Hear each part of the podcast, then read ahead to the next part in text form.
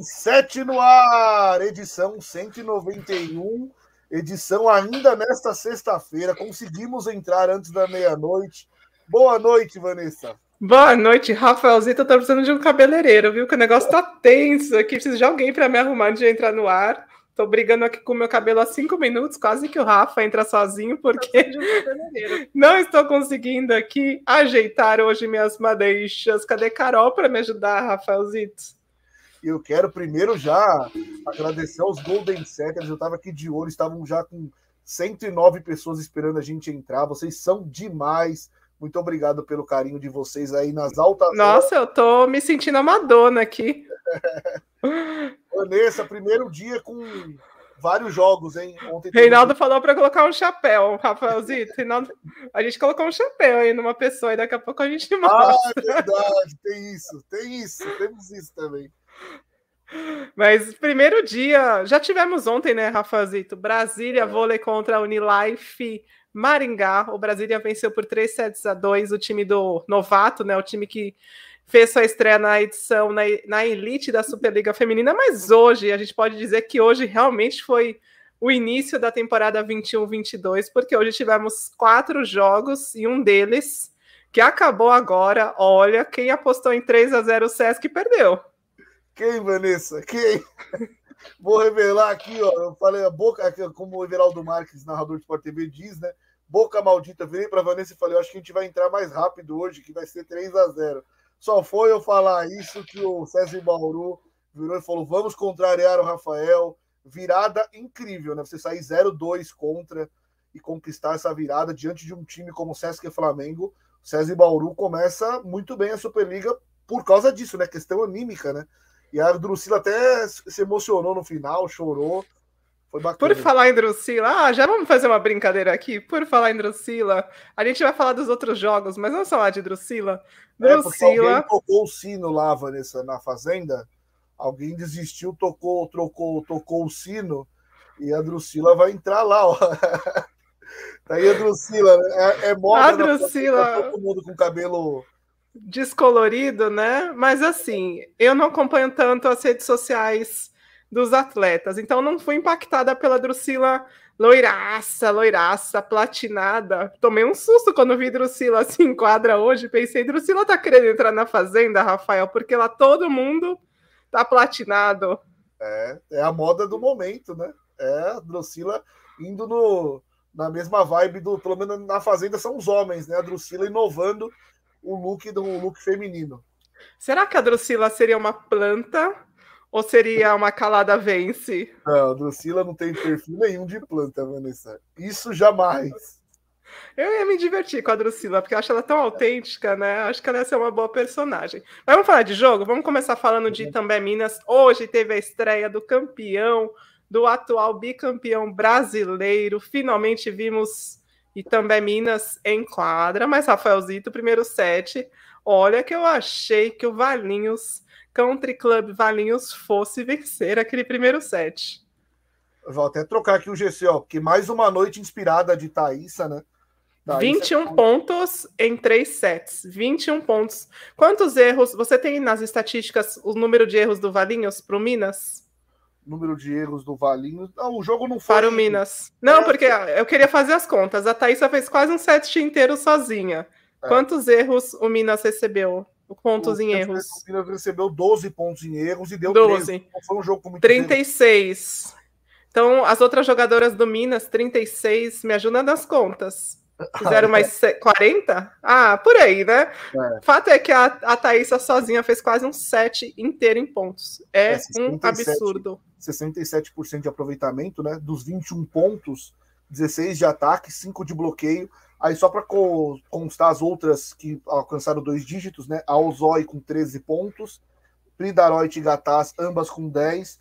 E do lado do, do Valinhos, Country Clube Valinhos, a Amanda, né? Oposta, com 13 acertos. Um time muito interessante, Vanessa, assim, jogueiro, dificilmente deixa a bola cair, irrita o adversário por causa disso.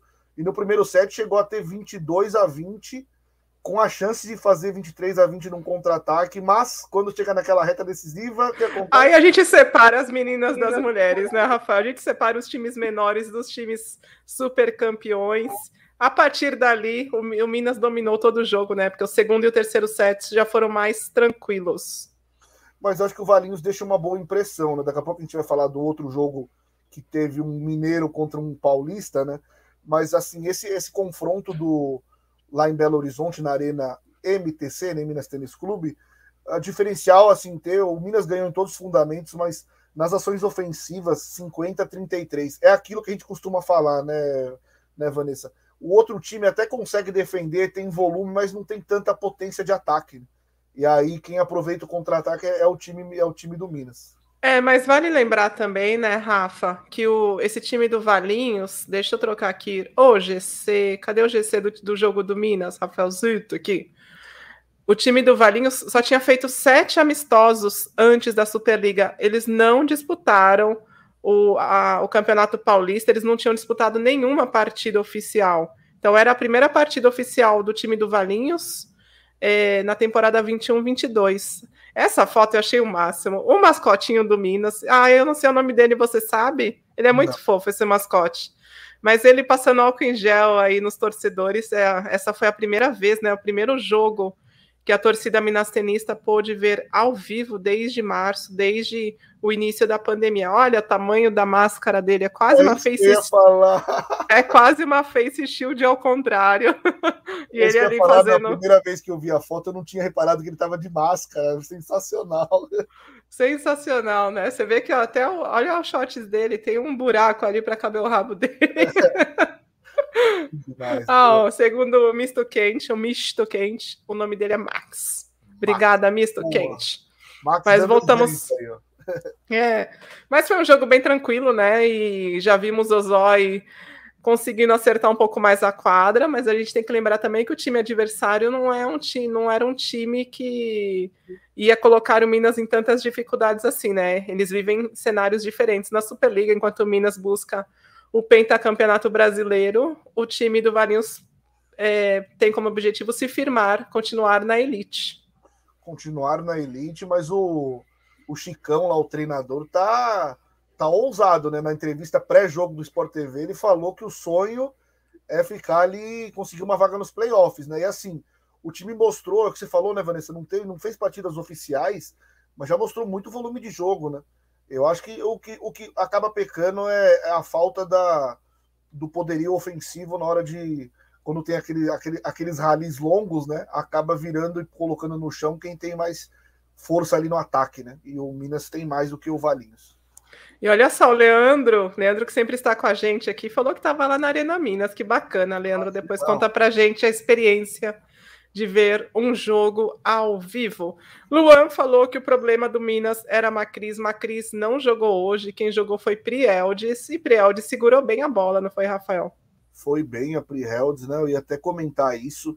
Não sei se aconteceu alguma coisa no aquecimento. Ah, eles, é, eles falaram durante a transmissão que a, a Macris sentiu algum desconforto. É, porque eu vi ela ali no banco, sentadinha ali com a fisioterapeuta quase o tempo inteiro ali perto. E bom que você pegou, porque eu tava com fone no, no jogo do Praia e tentando ver os dois jogos ao mesmo tempo. Então, dois jogos ao mesmo tempo. Aliás, o, os jogos da, do início da tarde ou do início da noite, né? Início da noite foram quase que ao mesmo tempo. O do Minas começou 30 minutos depois do do Praia e o da noite, coitadinho do Barueri e do Curitiba Vôlei, porque não dá para competir com o Sesc RJ Flamengo contra César e Vôlei Bauru, né? Mas durante a transmissão eles falaram que ela tinha sentido um desconforto e não era nada grave. Que bom, que bom que ela, que ela volte logo, né? Mas a Priheldes deu conta do recado ali sim. O Nicola até no terceiro set deu uma rodada, né? Tirou a, a Carol Gatazzi e colocou um pouquinho a Julia Cudes, né? Para jogar ali a reta final. Ali, a partir do 13 terceiro ponto do Minas em diante. Então colocou ela. A Kissy também jogou, né? Porque a Coutinho é, talvez tenha. Das, das jogadoras do Minas, foi a que esteve um pouco abaixo, né? Não conseguiu rodar tanta bola assim. E a Pridaroit deu uma recuperada né, em relação aos outros jogos. É bom, né? É bom para o Minas. Foi bom para o Minas esse começo, né? Ter o Valinhos pela frente. E é o que a gente até recebeu o material né, do técnico Nicola Negro e da Thaísa, falando muito em construção de time, em ter paciência, porque eles estão numa fase de. A Thaís até disse no Sport TV, né, que a, é, eles passaram a pré-temporada agora há pouco, né? Esses jogos aí de Sul-Americano, Mineiro, meio que foram jogos de pré-temporada, porque eles não conseguiram é, encaixar o time antes. Olha só, o Nel Duarte, só porque o César Voleibol ganhou de virada, ele veio aqui querer afrontar o Minas. Minas na Superliga não vai dar em nada. O, antes da partida, dessa partida entre também Minas e Country Club Valinhos, o Chicão técnico do time paulista também deu uma declaração bem interessante falando sobre como enfrentar um time do tamanho do Minas na primeira rodada. Ele estava preocupado com o lado psicológico de suas atletas, queria que elas encarassem como algo natural, assim, essa partida, né? Achei que no início elas mostraram coragem ali diante do. Imagina você já ter pela frente o super campeão das últimas temporadas do vôlei brasileiro, né, Rafael? É, Vanessa, como eu comentei, né, é, dos jogos dos mineiros contra, o, contra os paulistas, se você comparar os dois no dia de hoje, o Valinhos fez um papel até melhor do que o Pinheiros, né? Eu esperava mais do Pinheiros. Não que não, não que ganhasse um set, mas o Praia ganhou com muita facilidade, né? Então o Valinhos, acho que no, na estreia, depois até, até por ter ficado tanto tempo sem jogo oficial, fez um bom papel, sim. É um time que vai, vai dar trabalho e quando tiver aqueles confrontos diretos ali, serão jogos legais de acompanhar ali, cinco sets talvez, a bola não caindo, vai ser bacana. Olha só, Priscila Oliveira, alguém mais assistindo a live a entrevista do Zé Roberto no Sport TV ao mesmo tempo? Será que tem mais alguém aqui nessa mesma situação da Priscila? Essa entrevista eles passaram logo depois, né, de També Minas e Country Club Valinhos. E acho que eles ainda vão passar algumas muitas vezes. A gente vai decorar todas as respostas do José Roberto Guimarães. Fica com a gente, Priscila. Eu fiz, a, eu abri uma enquete aqui, já que existe essa discussão sobre quem diria, né, Rafaelzito, que haveria essa discussão sobre as levantadoras do Itambé Minas. Abriu uma enquete. Quem você prefere de titular no time do Minas? Por enquanto, Macris está ganhando com 60%.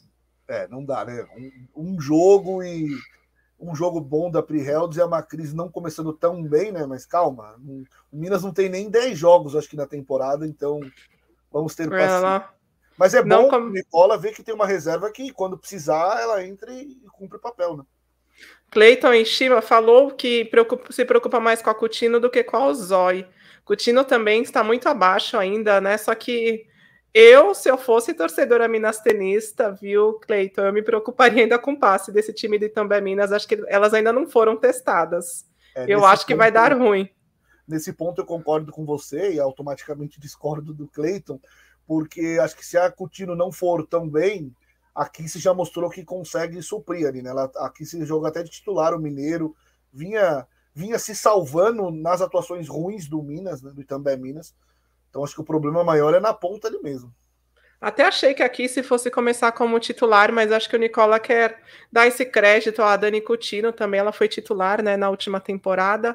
Mas vamos trazer aqui então as declarações de Nicola Negro e Thaísa sobre essa partida, vamos trazer aqui a declaração da Thaísa, ela que fez vídeo. Bom, muito feliz com a vitória, muito importante, né? Não perder nenhum set, jogar bem, é, ter paciência para retomar, para ir ajustando passo a passo nosso time. Tirando jogadoras, né, algumas várias de fora, ficaram muito mal, não é que só teve Covid, ficou tudo bem, ficaram muito mal, então estão recuperando agora seu físico, então tem que ter paciência é, e, e, construindo, é isso, é se ajudar, ir junto, dar força uma para outra e, e, o crescimento gradativo, que eu tenho certeza que daqui a um pouquinho vai estar todo mundo voando de novo e se Deus quiser a gente vai atrás do título. Olha o locutor, bem na hora da entrevista, hein, locutor? Ainda bem que deu para escutar, tava bom. E essa foto escondendo nós? Agora, agora a gente traz aqui o Nicola Negro falando sobre essa partida. Nicola fala sobre a evolução do time, né? Como o time já vai crescendo gradativamente após esse período aí que as jogadoras contraíram Covid. Então, parabéns ao time e a CT por essa estreia, vitória. É, claro que estamos longe do nosso nível melhor de jogo, questo momento abbiamo una priorità, soprattutto, che è recuperare la nostra condizione. Sappiamo che aconteceu, stiamo claramente eh, atrás, no, no è la nostra condizione ottimale e eso nos, nos permite questo momento esprimere un miglior voleibol. Tutto normale, eh, sappiamo che É uma Superliga com um calendário muito apertado, né? jogaremos cada três dias todo novembro até chegar ao Mundial. E esse percurso tem que fazer crescer nós, tem que fazer crescer nosso jogo para tentar chegar bem ao Mundial. É isso, então fechamos aqui o debate deste jogo. A gente vai fazer uma dar uma corridinha aqui para depois receber vocês, né, Rafael? Tivemos também no mesmo horário, como a gente comentou, estreia de outro gigante. E aí esse gigante vem todo de peito estufado, porque vem de três títulos na temporada: Supercopa, Campeonato Mineiro e Campeonato Sul-Americano de Clubes. E a gente achando que fosse um jogo pegado. Foi um 3 a 0 assim, que ó, o Pinheiros nem viu a cor da bola. Por falar nisso, por falar em Dentil Praia Clube, hoje a gente disponibilizou aqui no nosso canal e fica aqui o nosso convite. Uma entrevista muito, muito bacana que o Rafael Zito fez com o técnico Paulo Coco, certo, Rafa?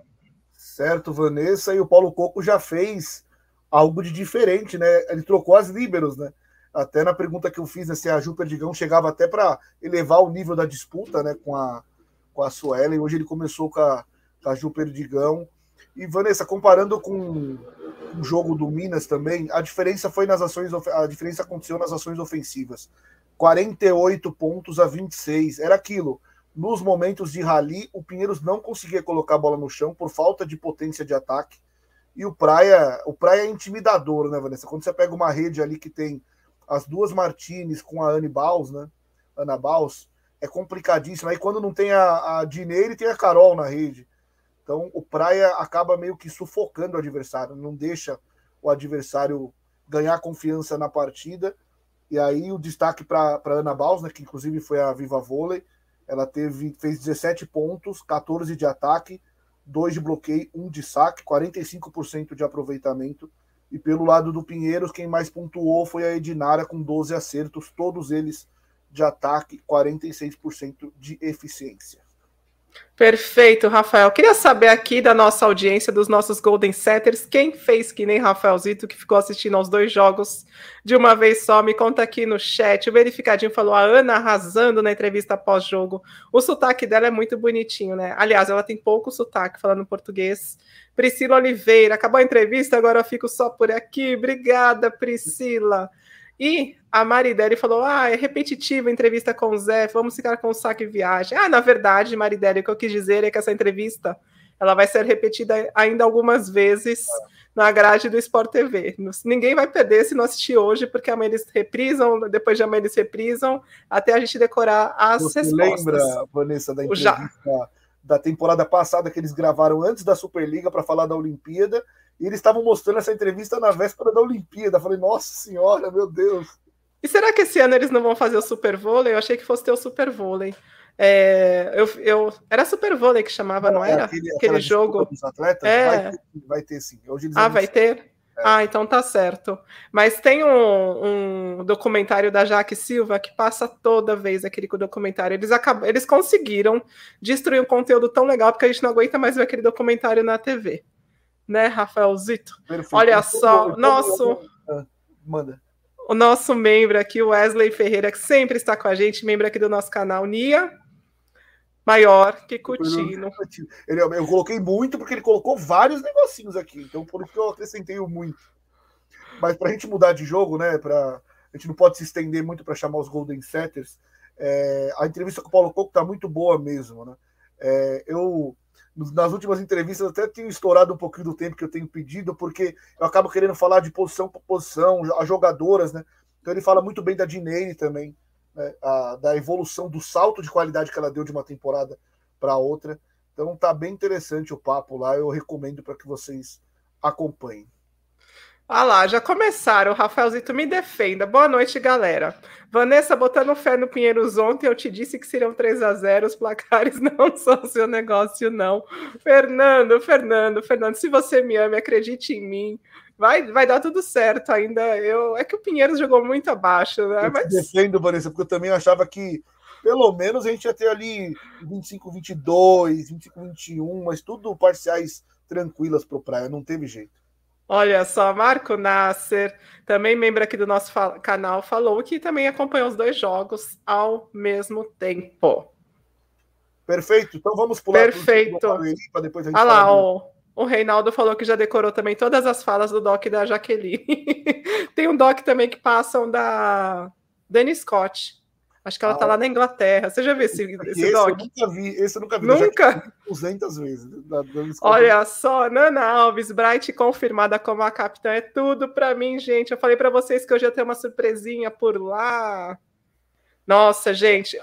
Eu já vou falar sobre isso. Deixa, deixa eu parar de. Eu tô parecendo a Xuxa aqui. Não, daqui a pouco eu falo sobre isso, porque isso aqui tá um absurdo. Eu já comento sobre. Vamos para o próximo jogo, Rafaelzito. Bora lá, eu vou falar. É, a gente. Rápido, Vanessa, é, a gente estava curioso para ver o Curitiba, né? Porque não tínhamos notícias de absolutamente nada sobre técnico, sobre elenco. A gente buscava informações junto ao, a diretoria do time do Curitiba e as, as únicas respostas oficiais que nós recebíamos era não podemos falar, não podemos falar. E hoje, então, vimos esse Curitiba em quadra. E aí eu fiquei me perguntando, Rafa, será que vale a pena entrar numa Superliga A com esse time do Curitiba? Será que não era melhor abrir mão da competição e se estruturar para voltar à elite de uma forma um pouco um pouco mais estruturada? Concordo, Vanessa. Eu ia até comentar que eu ia falar rápido sobre esse jogo, até em respeito ao, ao, ao projeto do Curitiba, né? Porque você olha ali como a diferença técnica absurda, não tem muito o que falar do jogo. O Barueri foi lá, cumpriu seu papel, atropelou 25-7, 25-12, 25-8. Acabei de olhar aqui, fui atualizar para pegar o, a, a, a, estatística oficial, para pegar o nome, o nome certinho, completo do técnico. Eu sei que é Alex, porque falou na transmissão mas você clica lá, Vanessa, o negócio tá, foi tão feito em cima da hora que ainda aparece o nome da Kelly. Você acredita? Na estatística oficial do jogo. Tá lá o nome da Kelly. Então, assim, o Curitiba meio que, ah, parece que pegou lá uns atletas, vamos junto aqui, vamos jogar. Algumas atletas até um pouquinho, digamos assim, acima do peso. Não sei se tem treinos adequados. É complicado, Vanessa. Eu, eu não, não é legal ver um time, uma diferença técnica tão gigante assim. É, eu até brinquei ontem que eu não queria que eu acho que a CBV não deveria esconder os jogos como fez na estreia, né? Aquele jogo lá que foi até legal, cinco sets, mas depois do que eu vi hoje, eu colocaria, até brinquei com a Vanessa, ah, eu colocaria no mesmo horário de Sesc Flamengo e Sesc Bauru, porque ah, é, trabalha contra a competição. Você vê um Você derrubaria a transmissão sem querer no primeiro ponto, né, Rafaelzito? É, caiu o sinal, caiu o sinal, não, a gente não vai ter mais esse jogo. Trabalha Mas, bom, evento, né, Vanessa? Uma diferença tão absurda assim. Eu acho que nem o São Caetano era tão. A diferença era tão abissal como tá Olha isso. É, é, eu. Bom, primeiro, eu não sei se a gente. Eu espero que a TVN Esportes não nos derrube, né? Porque eles liberaram esse material para a imprensa. TVN Esportes, a gente está tá aproveitando aqui, divulgando material de imprensa, hein? Pelo amor de Deus. É o robozinho deles pode estar aqui nos vasculhando, Rafaelzito. Se a gente cair, a gente volta daqui a pouco, tá bom? Mas olha só. É, vai ser. É, você falou sobre essa questão de nível técnico, né? A, a CBV já devia estar de olho nisso, porque primeiro eles fazem uma seletiva para selecionar atletas. Aí você já imagina que nível que vem esse time para jogar a nossa competição. Depois, é, eles ficam se, é, corre pelos bastidores que a técnica resolveu deixar o time, que o time só tem seis atletas. Então, olha só, eles estão cheios outra, de patrocinadores aí nas transmissões. Eu não, ainda não vi. Outra, outra informação de bastidor, né? Inscreve uma jogadora como uma ex-jogadora como a Filó, que jogou ali na década de 90, final do. Para completar o número de atletas inscritos. Só para ter o número mínimo para não perder a vaga. Isso, aí você. Será que a CBV não deveria ter, ter tomado uma, uma medida mais protegendo o produto dela, né? Porque não dá para você colocar um time quase montado em cima, em cima da hora, quase amador, para jogar uma competição do tamanho da Superliga. É um time parecido com. É, só para comparar, né, Vanessa? Pelo menos nesse primeiro momento, parecido com os times do Uruguai e da Bolívia no Sul-Americano, sabe? Então, é, é, é, o que eu falei, trabalha contra a competição. Você joga contra o seu próprio produto, como você mesmo falou. Exatamente. E aí uma pessoa que, por exemplo, não acompanha muito vôlei e de repente está passando o jogo do Curitiba no Sport TV vai pensar, nossa, esse que é o vôlei brasileiro, né, Rafaelzito? Eu acho que deve, deveria haver um critério mais técnico para deixar essas equipes que estão com muitas dificuldades de fecharem um time, para elas continuarem na Liga A. Não, não só a questão financeira, como, como a CBV costuma cobrar desses clubes, né? Não é porque pagou uma inscrição que vai poder jogar. Me, me, me mostre aqui como que vai ser o seu time, qual a sua estrutura, qual a sua comissão técnica, porque eles não tinham nem profissionais na comissão técnica. Quais Foi tudo formado às pressas, quais são suas atletas, da onde elas estão vindo. A partir do momento, ó, é quase um jogo de. É como se eu estivesse jogando ali, gente. É um, quase um jogo de saque e recepção. É... Aí imagina essa, essa galera que saiu de casa e foi ver esse jogo lá no José Correia. Será que alguns vão querer voltar para ver um jogo? Porque de repente a gente pode ter ali torcedores que foram pela primeira vez ao ginásio. E aí vão pensar, nossa, é isso que é o vôlei? Ah, aí da próxima vez vai pensar duas vezes se vai sair de casa ou não, ou se vai para, sei lá, para onde, Rafaelzito? Para feirinha da madrugada. vai para feirinha do lado do ginásio. Para feirinha. É, mas o certeza, assim, a gente vai. Aqui não vai ter transmissão, né? Mas você olha o elenco de alguns times da, da Superliga C, a gente não tem informação de muitos, mas, por exemplo, o Moda Brusca é um time que talvez fizesse melhor do que o Curitiba. São Carlos, que jogou, o time da Sandra Mara Leão, que jogou o Campeonato Paulista. A gente viu aí o Sada o Tambargos, que jogou. Que tá na B, né? É, que vai jogar. Tá na B, B, exato. O próprio São José dos Pinhais, que caiu, mas assim, o São José dos Pinhais, se você pegar o Paranaense, ele tá atrás, lógico, o Maringá tá disparado na frente. Mas é um time que já tá jogando, já jogou 15 partidas, porque lá são 16 times, turno e retorno. Então já tem uma sequência de jogos, né? Esse time do Curitiba não fez um jogo. Então... Não tinha nem elenco até, até uma semana atrás. Não, não, a, a CBV precisa tomar mais cuidado com o seu próprio produto. Não dá, não dá para você colocar na rua qualquer coisa, só para só para completar ali o número de inscritos, né? Com todo respeito, a gente imagina o, o amor que esses que, é, que essas pessoas têm por esse projeto, quanto elas lutaram para mantê-lo de pé, para mantê-lo na elite, né? Para conseguir colocar esse time em quadra. Imagino hoje ali a Valesquinha vendo essa equipe em quadra, com uniforme, deve ter né, saído um peso enorme dos ombros dela, porque ela estava sendo muito pressionada para conseguir colocar essa equipe em quadra. Mas também não dá para colocar de qualquer jeito, né? Superliga é uma, é uma das quatro ou cinco maiores ligas do mundo. É. Infelizmente, ainda acontece essas coisas no Brasil, né? Não deveria mais. A gente fica triste, porque, é, assim, eu, eu fiquei me perguntando antes de entrar no ar, né? eu não vou falar muito desse jogo, porque acaba, de certa forma, pela, já, o placar já mostra que é, falar muito também vai acabar desrespeitando. Então, por respeito, não vou falar muito, não. É, deixa eu só ler a mensagem do João Pedro Ramalho. Se vocês caírem, o povo vai reclamar no Twitter que vocês denunciaram a si mesmos. É isso mesmo. João, é essa lógica das pessoas inteligentíssimas do Twitter. Vamos agora falar então do último jogo, porque esse jogo, Sesc Flamengo contra e Vôlei Bauru. Rafaelzito tinha certeza que ia ser 3 a 0 depois que o Sesc abriu 2 a 0 O que, que aconteceu então, Rafaelzito, com esta partida? Muitos méritos do César Vôlei Bauru, que não desistiu do jogo. O Rubinho ali fez, trocou peças, né? A Maihara entrou em determinado momento, depois a Mara voltou, porque a Mara iniciou a partida. Mas para mim, a, a grande mudança do jogo aconteceu ali no terceiro set, né? Porque os dois primeiros sets, o Sesc Flamengo errou pouquíssimo. Até lembrei do Júlio, né? O Júlio certa vez falou que os times do Bernardinho davam cinco erros no jogo inteiro. Ele exagerou um pouco, mas primeiro e segundo set, quatro, a do, quatro erros no primeiro e dois no segundo. Então o time está consistente, vai ser difícil superá-los, né? Mas aí no terceiro deu 12 pontos em erros. E aí o Bauru começou a acreditar na partida. E aí os, o quarto set, o diferencial foram as ações ofensivas, 17 pontos contra 13 né? O Bauru ele conseguia nos ralis maiores ali, ele colocava a bola no chão. E no quinto set ali, o, ataque também e os erros, né? O Sesc Flamengo errou quatro, deu quatro erros contra dois do César Bauru.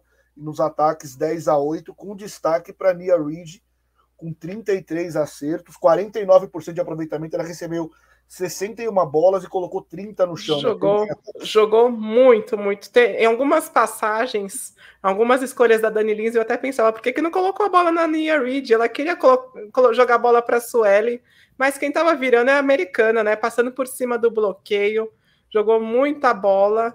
É, fez o papel dela, aquele papel que faltou nas semifinais do Campeonato Paulista, porque o time do César Vôlei Bauru não conseguia derrubar bola né, no estadual e dessa vez ela veio sedenta, hein, Rafaelzito? Veio sedenta, jogou muito bem, foi, foi o destaque, ela até ganhou o Viva Vôlei, mas vale também é, colocar aqui em evidência a Drusila, que cresceu também durante o jogo, 16 acertos. A Denise, que das centrais, Vanessa, para mim está cada vez mais claro que o Rubinho ele e Miami. as outras três ele vai trocar e a Miami nem entrou. Miami, quarta, virou a quarta central do SESI Vôlei Bauru, será? A gente acredita, a gente tinha muita gente que até colocava a Miami como a terceira central da seleção nos Jogos Olímpicos de Tóquio e nem entrou. Ele colocou a Maihara, colocou a Mara e a Denise é sempre de titular, né? Sim.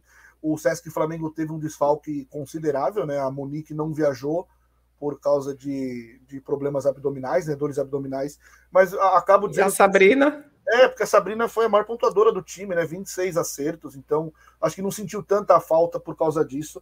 A Penha terminou com 20 bolas. Mas a Penha errou muito, né? É, errou é, demais. É, Deixa eu ler aqui o comentário do Cleiton Ishima. Isso só mostra como a CBV é uma bagunça danada. Pois é, Cleiton, vamos observar, né, como que vai progredir, como que vai render esse Curitiba Vôlei ao longo da temporada, se vão, de repente vão conseguir ter mais consistência de jogo, conseguir fazer jogos mais equilibrados contra as equipes ali intermediárias e as que não vão, vão brigar para não cair. Eu acredito, eu conversei esses dias com o técnico Fernando Gomes do São Caetano e ele falou que ele bancou. Ele sabia que elas iam, que o time dele ia tomar um monte de 3 a 0 que ia, ia sofrer bastante na última Superliga, porque não estava estruturado, mas ele bancou. Ele queria que o, o São Caetano continuasse ali na visibilidade dentro da vitrine do voleibol e era uma estratégia também para ver se conseguia um patrocínio, né? Eles jogando. Então, de repente, o Curitiba esteja pensando nisso. A gente enquadra mostrando o nosso jogo, mostrando o nosso vôlei, de repente surge uma, um, um parceiro. Não, Vanessa, assim, pensando na particularidade do clube, eu acho que é isso aí mesmo. Vamos jogar para ver se a, durante a competição aparece mais ajuda, mais patrocínio. Mas se você pensa como evento, como competição, como organizador, aí é outra, é outra visão. Como produto. A gente tem que pensar sempre como produto. Imagina você, Rafaelzito, você tem uma loja aqui na Zona Norte. Aí você vai colocar. Você é conhecido como uma das melhores, tem, é conhecido como, por ter uma das melhores lojas da Zona Norte. O que, que você vai colocar dentro da sua loja para você ter os melhor, ter essa fama de esse reconhecimento? Você vai colocar grandes produtos, ah. produtos atrativos, de qualidade. Você não vai com, começar a colocar o que está para vencer, né? Senão a sua fama começa, a sua reputação começa a cair, ninguém começa a entrar mais na sua loja, porque vai falar, nossa, lá o Rafaelzito só vende produto que está quase para vencer, produto velho, produto que está empoeirado.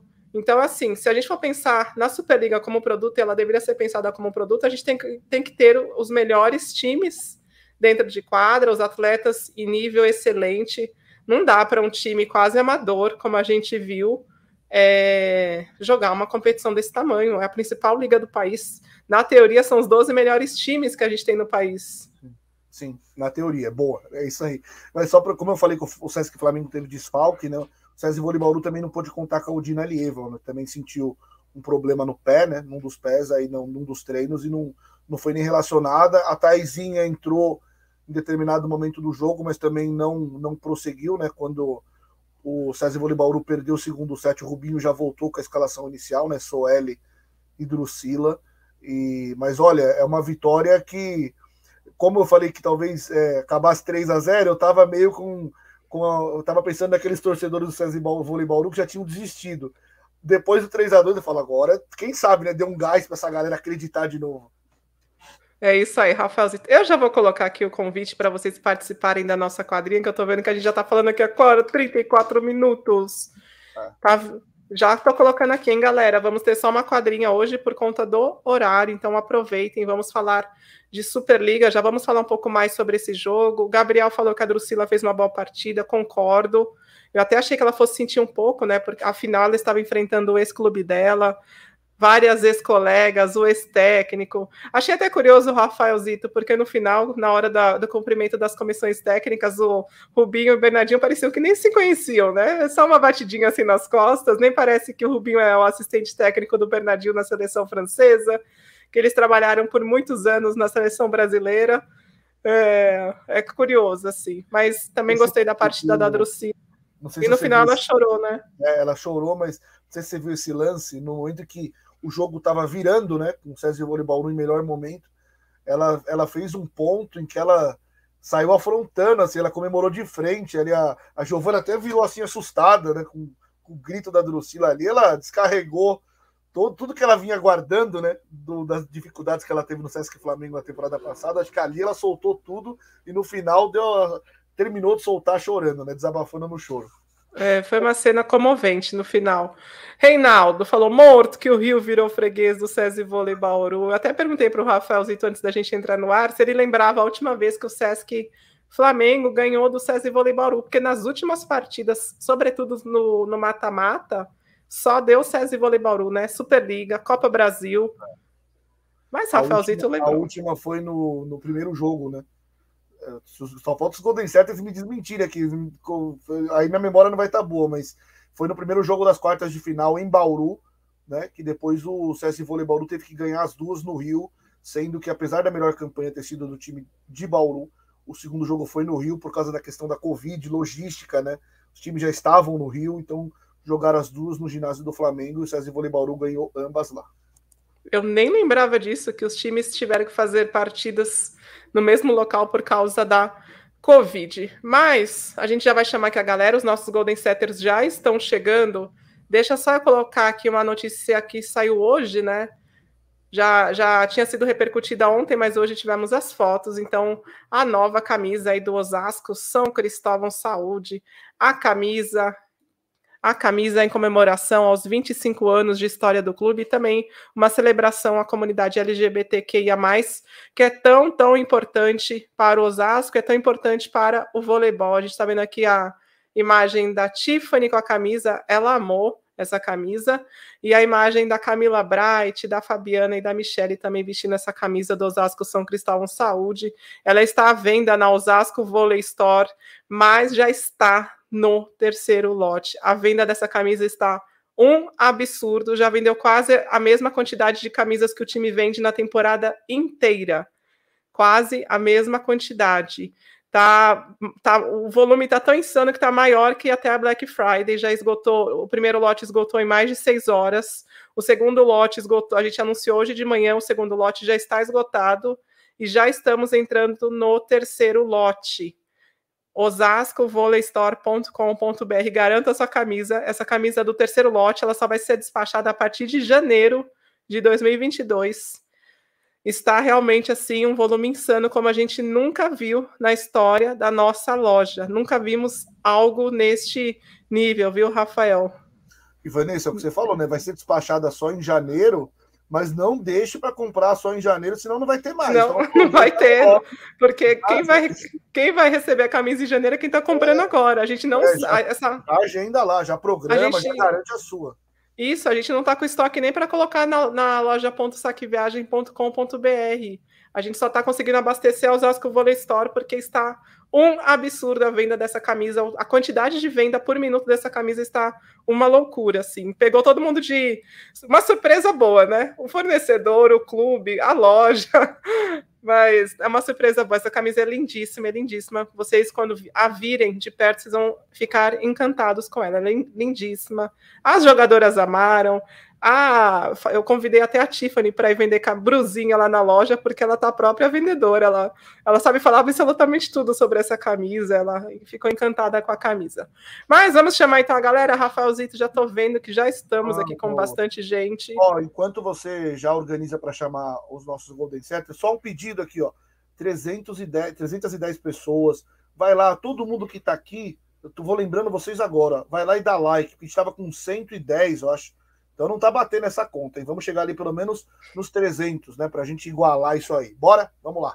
Bora, vamos receber ele, que está no Rio de Janeiro nesse momento. Boa noite, Rafael Diógenes.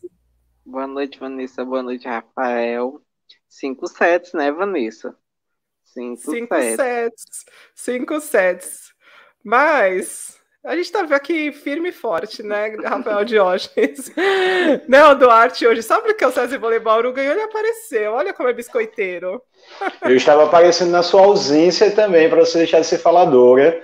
E é um prazer participar novamente com você aqui agora na quadrinha. Um beijo, Golden Sites. Boa tarde, boa noite, Rafael. Obrigada, Mel. Adorei sua luz, hein? Tá boa essa luz aí. Ah, eu tô aprendendo com os melhores, que são vocês. obrigada, um beijo. Marco Nasser, muito obrigada por você estar aqui com a gente. Marco Nasser deu uma de Rafaelzito, então, e viu várias telas, vários jogos ao mesmo tempo, né, Marco? Quase um diretor de TV, com várias telas assim na sua frente. Não, eu vi no computador, porque não tenho televisão, então eu coloquei as duas telas do, do, do N Sport e eu estava vendo no aplicativo do Globoplay, né? E aí eu tirava o som de um para ver o, o, jogo e foi meio confuso assim, mas é, eu, para variar, para não ser metido, falei que o Praia ia ganhar de 3 a 0 o Minas ia ganhar de 3 a 0 o Barueri ia ganhar de 3 a 0 Só errei do SESC, eu falei que ia ser 3 a 2 para o Rio, né?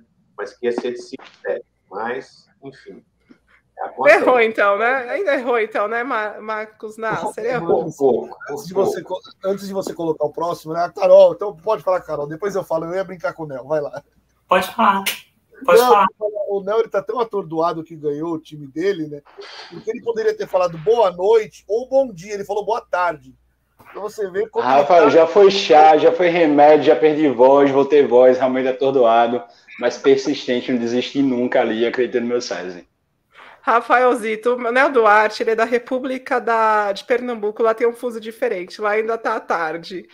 Você não tá vendo essa luz toda no quarto dele? Carol, tudo bem com você? Boa noite, Carol. Boa noite, gente, tudo bem? Tudo bem, obrigada por você estar aqui. Carol, então, está hoje com o relógio dela, que as pessoas ficam incomodadas quando não está pendurado. Veio preparadíssima para falar de Dentil Praia Clube e também Minas. Se é que vai sobrar alguma coisa para falar, né? Que eu sou a última hoje. Carol, deixa eu te falar uma coisa. Eu vi, eu vi teu relógio. Não nada. Não, eu vi teu relógio pela primeira vez antes de ontem. Uhum. E meu pai tinha um relógio igual aqui em casa. Ah, é? E no uhum. ano passado eu dei para minha mãe. Eu falei, mãe, ó, tu quer o relógio que tem lá? Enfim, tem mais de 30 anos. É, o relógio chegou aqui em casa antes mesmo de eu nascer, né? E é exatamente igual a esse que você tem. Nossa, jura? Eu achava que ele fosse um modelo mais moderno, mas ele tem 30 anos quase. Ah, eu tenho. Não, eu não vou nem dizer minha idade, mas tem. Deixa eu só responder aqui ao, ao Cícero e a gente já começa o debate, então. O Cícero Henrique pergunta: e as douradas queriam uma. As douradas acabaram de entrar, Cícero, na osascovoleistore.com.br. Estão lá na modelagem, nas modelagens feminina e masculina, tá bom? Acabaram de entrar, você pode comprá-las lisa ou personalizada. Começar então, a gente vai ter que fazer um bem bolado aqui, porque senão a Carol falou que não vai conseguir comentar nada, porque vai chegar na vez dela, vocês já falaram tudo. Ah, começa por ela. Vamos começar não, por ela. Não, não, eu sou, não, não, não, eu sou, eu sou comportada, pode começar. Então bora lá, Diógenes, vamos começar por você. Você que já você tinha falado, né, que, que um C5 7 desse jogo aí que acabou em instantes, SESI Vôlei Bauru e Sesc Flamengo, o que você tem para destacar aí para os nossos Golden Setters?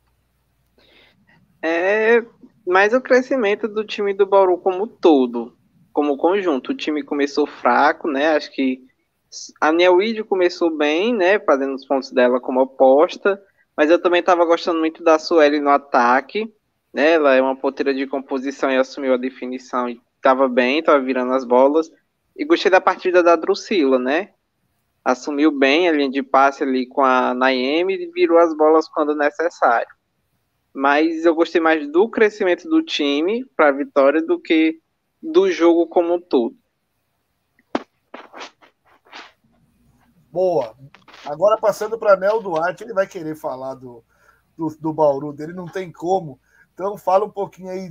Depois do 2 a 0 você estava com a mesma mentalidade que a minha. Eu falei para Vanessa, vamos entrar cedo hoje, Vanessa. Vai ser um sacode. 3 a, 0. a primeira mensagem, a primeira mensagem, quando a Vanessa colocou, daqui a 30 minutos estamos no ar. Não sei se ela chegou a ler. Eu disse, mulher, pelo amor de Deus, tira isso daí, 30 minutos o quê? Isso era metade do quarto set. Eu disse, o César vai ganhar, vai pro tie break e ainda vai, vai ganhar essa bagaça, né? Eu não sei se ela chegou a ver essa mensagem aí. Quando ela soltou aqui o link para a gente começar a acompanhar a live. Ah, eu vi. Eu achei que fosse antes da gente entrar no ar. Acabei de ver. A gente quer dormir, Vanessa. Coloca logo a gente no ar, alguma coisa assim. Não, né? antes, antes de entrar no ar, você disponibilizou e dizendo assim: daqui a 30 minutos estaremos no ar. Só que era metade do quarto set ainda. Eu disse, mulher, pelo amor de Deus, que 30 minutos ainda tem tie break. Não, e ali eu já estava confiante. Não, a gente criou o evento e foi mudando horário. Foi mudando horário. Porque... Alguém falou aí alguma brincadeira sobre a taça que está no histórico dela. E eu vou dizer que isso aí também está no histórico de vocês. Vai começar às 8, 8 e 10, 8 e 15, 8 e 20. É, eu fiz algumas anotações no começo do jogo e fui totalmente gongado pelo meu próprio time, né? Porque assim, eu coloquei, Danielin está jogando muito, joga muito contra o Bernardo, está colocando para a Nia Reed um 7 a 0 para o 7. Não, o SESI vai virar 2-7 a 0 para o SESI. E aí começou aquele turbilhão de sentimentos, mas eu tinha confiança que quando o time se acertasse, a partida ia melhorar. E para passar para o Marcos Nasser, antes de eu, de eu continuar, queria dizer para o Marcos Martins, que não está aqui na live, calado não vence. Para vencer, tem que estar tá ali agitando, gritando, confrontando e afrontando e foi o que as meninas do César Bauru fizeram ali a partir do terceiro set. Vamos ver qual, qual torcida ganhou a pipoca, né? Porque até o, o repórter brincou que a torcida estava meio morna no início do jogo e ele fez Verdade. uma. O lado que gritar mais aqui leva um saco de pipoca no final. Então talvez isso deve ter dado uma motivada no torcedor do César Vôlei Bauru lá.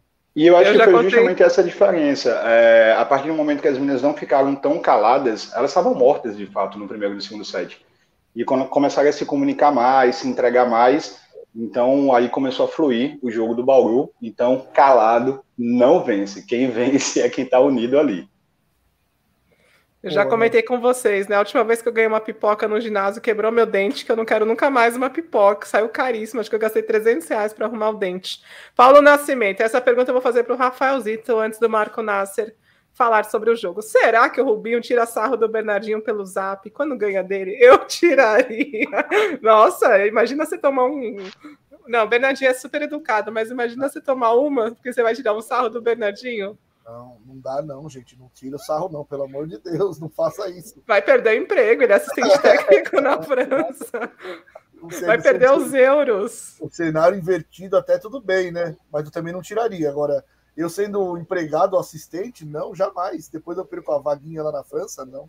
Tô de boa. Jamais, jamais. Deixa só ler aqui uma mensagem do aqui do, do Weber, né? Muita gente falando sobre isso, sobre essa esse patrocinador. Gente, qualquer time hoje está precisando de patrocinador. Não dá para você ficar escolhendo, militando, querendo, ah, eu não gosto desse empresário, eu não gosto dessa empresa. O Zé Roberto amaria se tivesse um patrocinador desse tamanho na camisa dele. Não precisa, não vamos ficar militando por tudo na vida, né? O, se, o, se o Osasco, quem mais tem a Van no vôlei? Eu sei que o Taubaté tinha. Taubaté tinha. Nos times de futebol a gente tem visto bastante, né? A marca Van é. na camisa. Mas se esses times ficarem, ai, eu não vou aceitar você porque eu sou contra a sua postura, eles não trazem Fabiana, eles não trazem Rachel Adams, eles não trazem Michelle. Essas jogadoras começam a sair do Brasil porque não tem mercado. Então, não, assim, o, Weber, você sabe que eu te adoro, mas não precisa ficar militando por tudo também. Boa. Não só ele, tá, gente? Muita gente comentando aqui. Marco Nasser, o que, que você anotou desse jogo aí do Sesc Flamengo e César Vôlei Bauru? Para você aí, o que foi determinante para essa virada? Manda ver. Não, eu não anotei nada. É brincadeira que eu fiz um panorama da rodada, mas dizer que, dizer que o, o time do, do, do, do, Sesc Rio ainda não está tá ajeitado, é um time com pouca rodagem. O SESI começou uma bagunça, uma zona, o time do. do, do eu não entendo aquilo, que parece uma pelada jogando vôlei, né? Ninguém se entende, é um, um enrosco, um, um show de horrores, né? Mas no final o time se equilibrou. Destaque para a Nia Reed, né? Que resolveu a parada Vou fazer um, um, um destaque também, assim, não da mesma ordem, a Sueli ali aguentou, né? Que a Odina não pôde ir, desapareceu, desejei boa sorte, ela não apareceu. Então, a Odina e a Maiane sumiram, né? A Maiane também não sei o que aconteceu. Então, é isso daí. Eu acho que o jogo não foi um jogo de bom nível técnico, mas foi disputado. É o que está ocorrendo ainda aí nessas primeiras fases da, da Superliga, né? Então, é, eu acho que é isso, não tem muito o que dizer. E. Ah, é, a Odina não estava, né? Pois então, ela não atrapalhou um pouco lá, mas tudo bem mas eu acho que, o jogo foi de baixo nível, mas foi disputado. É só isso daí. vou passar para Carol. Olha só, Carol, só porque você estava por último, a galera foi tudo sucinta aqui, deixou muito para você falar, então chegou sua É vez. isso mesmo. Deixa eu só ler a mensagem aqui da Amanda antes para o Marco Nasser. Marco Nasser, ele vai dizer que o Bauru venceu porque a Odina não estava. O pessoal já te conhece, viu, Marco? Sim, sim. A Amanda é lá de Pernambuco. Um abraço para ela. Vai lá, Carol. Pois é, isso é para a madrinha aprender que ela não precisa ficar na live controlando ninguém. Basta dar um toque no início e todo mundo se comporta. né? Então, obrigada, Nasser. Mas é, é, brincando, tá? Você fala bastante, mas você adiciona sempre informações. É, o jogo Bauru, né? Fala da Bauru primeiro e, e, e Sesc. O jogo começou horrível por parte do Bauru, né? Bauru errava demais é, o fundo de quadra simplesmente ridículo. Elas tomavam bola de cobertura toda hora da Sabrina, se embananavam na defesa. E o Rio de Janeiro estava aproveitando bastante os contra-ataques, né, jogando direitinho. A partir do meados do terceiro set, quando a Drusila e a Sueli começaram a entrar no jogo, parece que deu um, um desafogo para o time. O time começou a o time começou a ficar mais equilibrado a partir do momento que elas começaram a entrar no jogo. Se vocês perceberem a progressão de pontos delas começou a partir da meados do terceiro set. E aí o time começou a funcionar um pouco, um pouco melhor. O fundo de quadra começou a funcionar melhor, não perfeito, não muito bom, mas melhorou bastante. E a Drusila começou a virar a bola, tanto que passou dos 10 pontos, né? A Sueli virou umas bolas importantes e aí o Rio de Janeiro começou a errar, né? Vamos dizer, eu poderia dizer que o César Bauru, melhorando no jogo, fez a máscara do Rio de Janeiro cair, né? Mostrou basicamente o que o Rio de Janeiro está sendo capaz nesse início da, da temporada. Então, assim, parecia para a gente que o Rio de Janeiro estava jogando muito bem, né? Mas era o César que não estava exigindo nada. Quando o César Bauru começou a jogar, eu acho que o Rio de Janeiro também, nesse mesmo momento, começou a errar bastante, começou a, a jogar mal, mas acho que o SESI forçou também um pouco a, é, o Rio de Janeiro mostrar realmente a cara do time, né? Você vê, a Penha estava começando, a Penha estava jogando direitinho, até que ela passou, até que não, não comprometeu muito no passe, não. Naquela quadrinha que ela passa ali, até que ela não comprometeu muito, não. Mas a partir do momento que o SESI começou a pressionar no quarto set o jogo, ela começou a errar, ela começou a se afobar, e aí pronto, foi só erros. Ela errava, Sabrina errava, Valkyria jogou muito mal. Não sei o que está acontecendo com a Valkyria. Não sei se ela vai evoluir, mas ela jogou muito mal. É, o Bernardinho substituiu a, a, a Jussiele pela Milka, né? Porque a Jussiele também não está bem. Então, quer dizer, ele é tanto se ele, se ele substituísse pela, pela a Jussiele ou a, a Valkyria pela Milka, tanto fazia, porque as duas estavam jogando muito mal. Eu acho que a Milka até entrou uma presença melhor. Não sei se a Jussiele está cansada, a idade está pesando mas eu achei que o meio de rede do, dos dois times não foram muito bem, mas o Bauru foi bem melhor, né? A Denise jogou bem, a, a Mara com altos e baixos, o meio de rede do Rio não apareceu, gente. E em relação a líberos, sinceramente, nenhuma das duas encheu meus olhos. Eu acho que se é essa a, a, a, disputa na seleção, é como a Vanessa fala, calma, que é início de temporada, é início de temporada, né? Realmente, elas podem evoluir muito. Mas se essa é a disputa da seleção, eu não estou muito tranquila, não.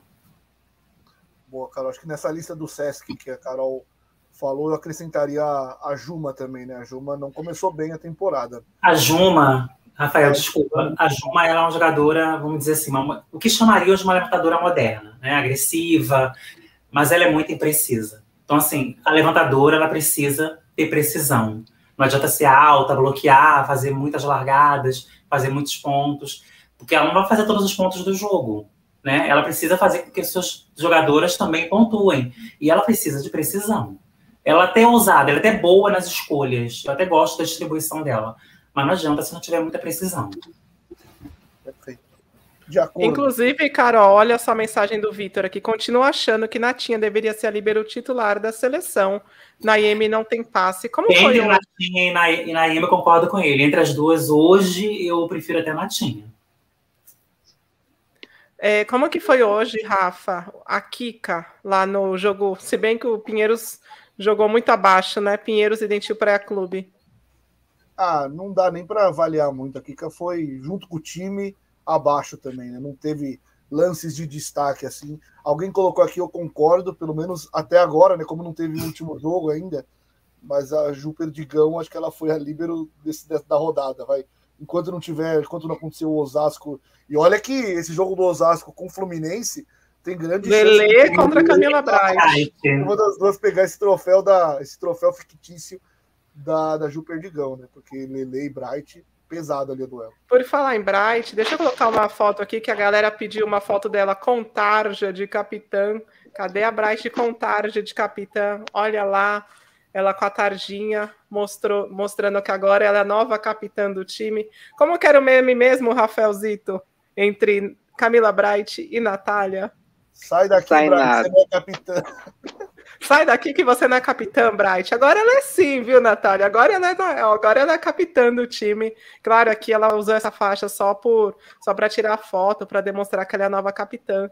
No vôlei, os jogadores não usam essa faixa porque atrapalha, né, para jogar. Mas aí tá aí, Bright como nova capitã. A gente tem lá no time do Natal, Funvic, Educacó e Natal, o Thales. Agora a Camila Bright. Tem mais algum líbero de capitão nessa Superliga? Não, acho que são os dois, que eu me lembre, são os dois. Mas vamos observar, vai que aparece mais um aí. Bora, vamos começar a segunda rodada, então. Como falamos desse jogo é, que encerrou a rodada aí, Sesc Flamengo e vôlei e César Vôlei Bauru, a segunda rodada eu vou deixar os quatro à vontade para escolher um dos outros três jogos que queiram comentar se é o jogo. Ou se quiser falar mais desse jogo é, também, né? Às vezes esse jogo ainda rende mais do que os outros, as outras partidas. Fiquem à vontade. Então, bora lá, Diógenes.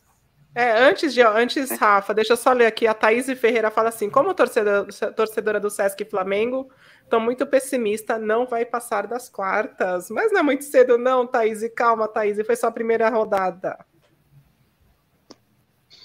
É, então, agora, só para assim complementar a Carol, é, eu acho que a, o problema da Juma é que ela necessita um pouco do passe para jogar. Ela tem um pouco de medo para forçar as jogadas, com, principalmente no meio. Ela hoje ela jogou, deixou, jogou muita bola para saída e muita bola para entrada, e o meio não recebeu tanta bola assim. É, e sobre o outro jogo que eu queria falar, eu gostaria de falar de Minas e Valinhos, que para mim foi melhor que César Bauru e Flamengo. Apesar do, dos placares não terem sido tão grandes, foi um jogo que teve muito rally. É, o Valinhos, que não jogou paulista, né? Fez a primeira partida hoje. Conseguiu colocar muita bola para cima. Aquela oposta, para mim, a, pode, vai depender muito do decorrer do campeonato, mas já mostrou ter um grande potencial, uma diagonal curta, assim, muito difícil de ser marcada. Thaisa teve trabalho ali do decorrer do, dos sets. O problema do Valinhos é mesmo uma grande jogadora, né? Best para um time de jovens jogaram muito bem contra o atual campeão. Obrigada, viu, Rafa? Leandro Ribeiro, Nasser é muito bom nas análises. Agora que o Nasser fala duas horas aqui, né, Nasser? Brincadeira, você é bom mesmo. E é bem dedicado, é estudioso, marca tudo bonitinho. Agora o Nel, chegou a vez dele, ele estava até arrumando a câmera, deu para ver a caneta aí. Vai lá, Nel, a hora que. acho, que não, eu... acho que alguém, um Center colocou aqui que a, na, na IEM não tinha passe e você meio que concordou aí, então Prossiga. Anotei aqui, foi o Fernando Peruano. Beijo para ele também. Eu tinha só anotado alguns nomes, porque eu não consigo responder a galera pelo chat. Então, até o Mira Rocha, que eu vi que ela falou que estava super feliz com a volta da Vanessa minha. Não sei nem se era essa mensagem que estava. Anotei também o nome do Alisson. José, e do Abraão Araújo, que assim como eu é torcedor do César Vôlei Bauru. E eu só acho que só tem nós dois aqui. Eu não vejo ninguém manifestar aqui para o Bauru. É, vou, claro que eu vou falar sobre esse jogo, eu acho que não tinha como não falar. Era um jogo que era esperado da rodada, era um jogo de dois comandantes que se conhecem bastante, né? Tem ali o Bernardinho de um lado, o Rubinho do outro. Tinham elementos ali que apimentavam um pouco mais. Como eu falei, a Dani Lins, ela gosta de jogar contra o Bernardo, parece que ela cresce, enfim, ela, ela tem que ganhar de todo jeito. De um lado tinha a Drusila jogando pela primeira vez com seu ex-time, com vontade, afrontosa. Infelizmente, ela não está no melhor ritmo, no melhor momento da carreira, mas ela estava afim de ajudar. A gente veio com uma formulação ali totalmente diferente do último jogo, que foi totalmente diferente do penúltimo, que era totalmente diferente do antepenúltimo, porque o Bauru ele não tem uma cara, ele não tem uma identidade. Então, assim, mas foi muito bacana ver a Suelen retornando. Eu acho que ela foi fundamental é, para o momento ali no primeiro set, para a virada de jogo. A Drusila defendeu pra caramba quando precisou agora nas últimas parciais. Eu acho que esse foi o grande diferencial também. Ela podia não estar contribuindo tanto com o ataque de outras épocas, mas defendeu bastante, foi muito importante. Maihara que entrou também e, e, mudou a cara do jogo. Eu acho que foi muito acertado do Rubinho ali naquele momento. Acho que a gente ainda peca porque a gente não tem jogadores de definição. A Nia, ela foi muito acionada e virou 300 milhões de bola, mas era feio ver que só tinha ela para atacar eu, como torcedor, ficava agoniado. Assim, o momento que essa mulher não com, começar a não virar bola, e aí? E aí, o que, é que vai acontecer? Eu acho que ela foi muito bem hoje, mas não dá para ser assim na Superliga inteira. E a pergunta foi do, do Fernando. Eu concordo, pelo que eu vi hoje. É, me enche os olhos é, ver a Natinha jogando. Também gosto muito da Naemi, como todo mundo sabe, sou super fã dela. E a pergunta dele era: será que ela, acho que caiu de rendimento, não lembro qual era a pergunta, mas eu acho que o problema foi ela ir para Bauru, meu filho. Qualquer jogadora que preste, quando cai no meu Bauru, o bagulho desanda. Então o problema dela foi trocar Barueri para Bauru. E aí é ladeira abaixo.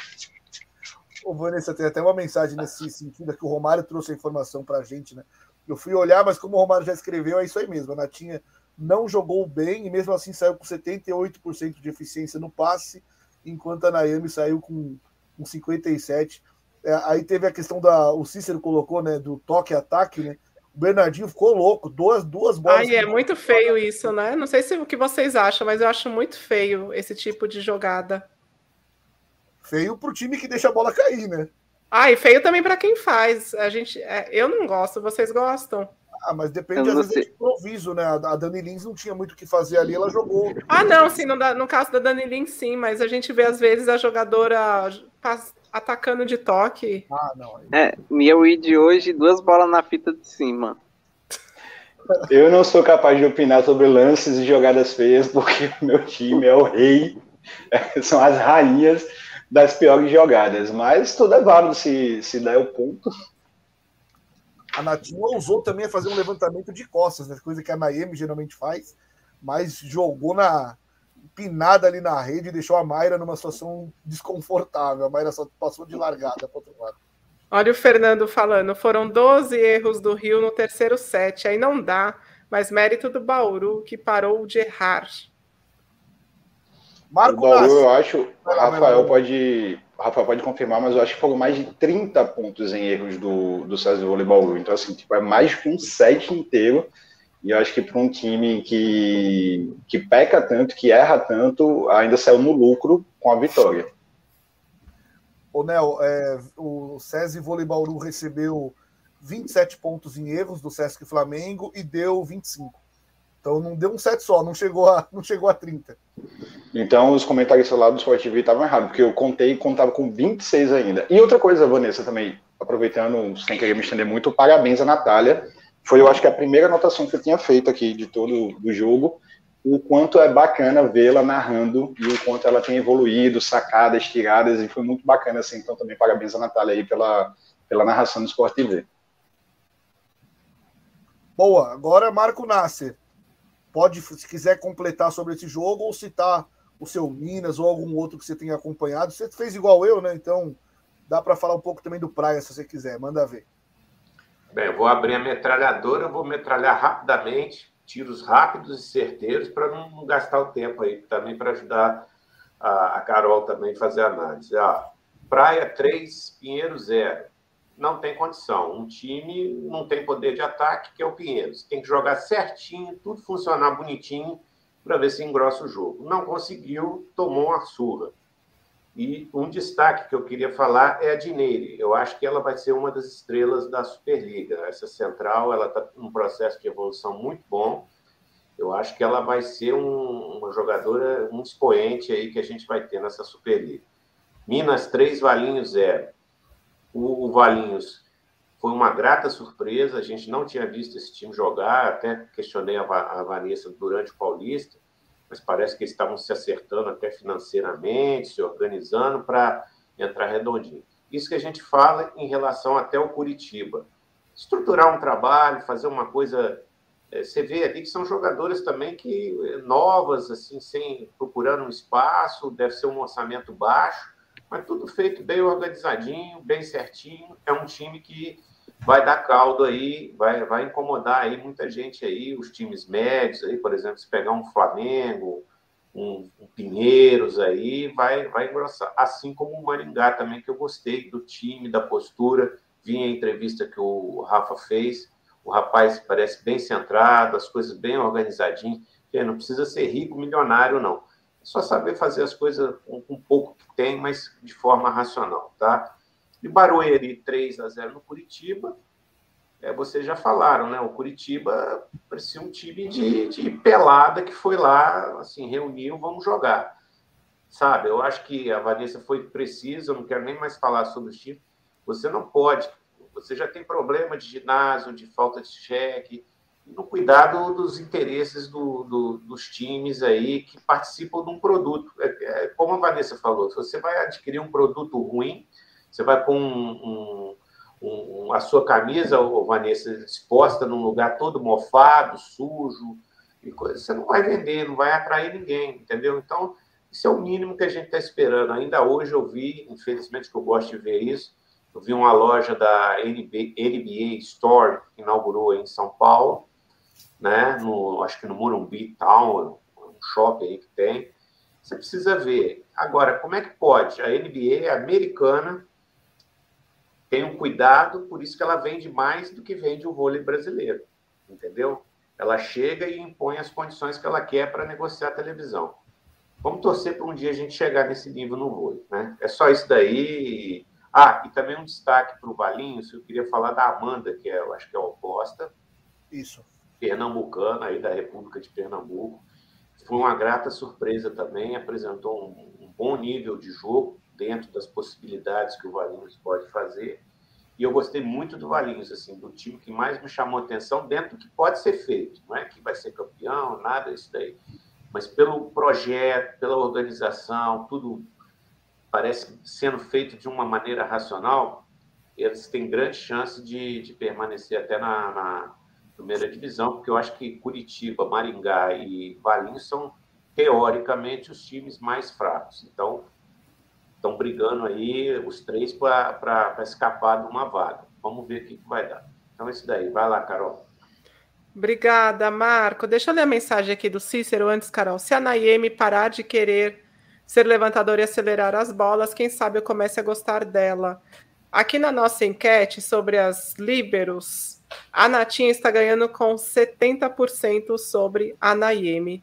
E aí eu fiquei pensando, como a Naemi era unanimidade, hoje estão questionando até se realmente ela merece, tem nível para estar na seleção, né? Mas vamos te ouvir agora, Carol. Não sei se você quer falar ah, sobre essa partida. Deixa eu falar uma coisa, Vanessa. É, você vê como é legal as opiniões, né? É, muitos falavam antes da Olimpíada, ah, Bright, passa de toque para acelerar a bola, porque ela só passava de manchete. Agora, o passar de toque desagrada alguns, né? Acontece, é normal, cada um tem tem seu ponto de vista, mas você vê como, como tem os dois lados, três lados, sei lá. Podem ter, ter algumas coisas que podem ter vários lados, mas é bacana. Eu queria só responder também o Marco Sacramento, que ele perguntou: Edinara jogou de ponteira? Não, jogou de oposta. As ponteiras do Pinheiros foram Thalia e Sonali, né? A Thalia jogou bem, razoavelmente bem. A Sonali não apareceu muito para o jogo, não foi mal. Tanto que a Alexia entrou e mais ali para fazer fundo e também, mas também não, não teve grande destaque.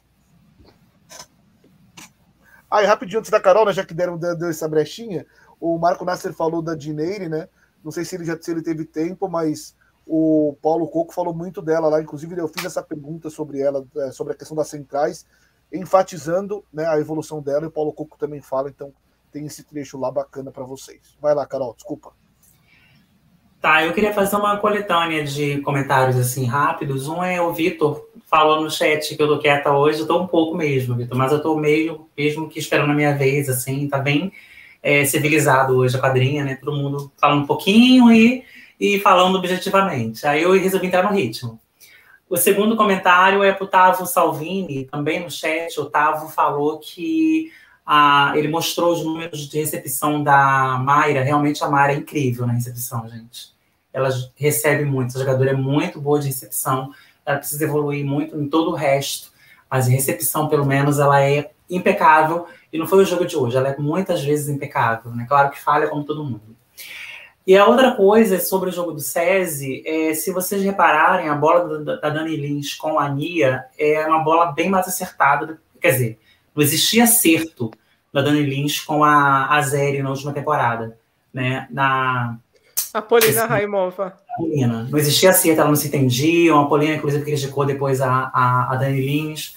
O problema, não sei se era de uma ou de outra, acho que era das duas, mas com a Ania, né, que tem um estilo de jogo americano, é, a bola está bem, bem acertadinha, quase sempre, pelo menos. A bola é acelerada, a Nia pega muito alto, então você vê ela pegando muitas vezes para baixo e algumas vezes ela estava passando por cima do bloqueio, praticamente por cima do bloqueio, né?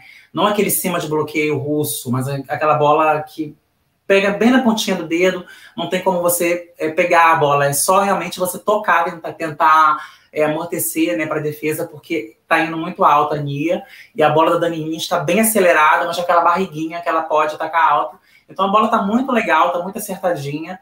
A Nia está se sentindo muito bem com a Dani Lins, então faz a gente ver aí qual era o problema da temporada passada. Será que era a Dani Lins? Será que era a Polina, né? Eu sempre achei que foi um pouco a Polina.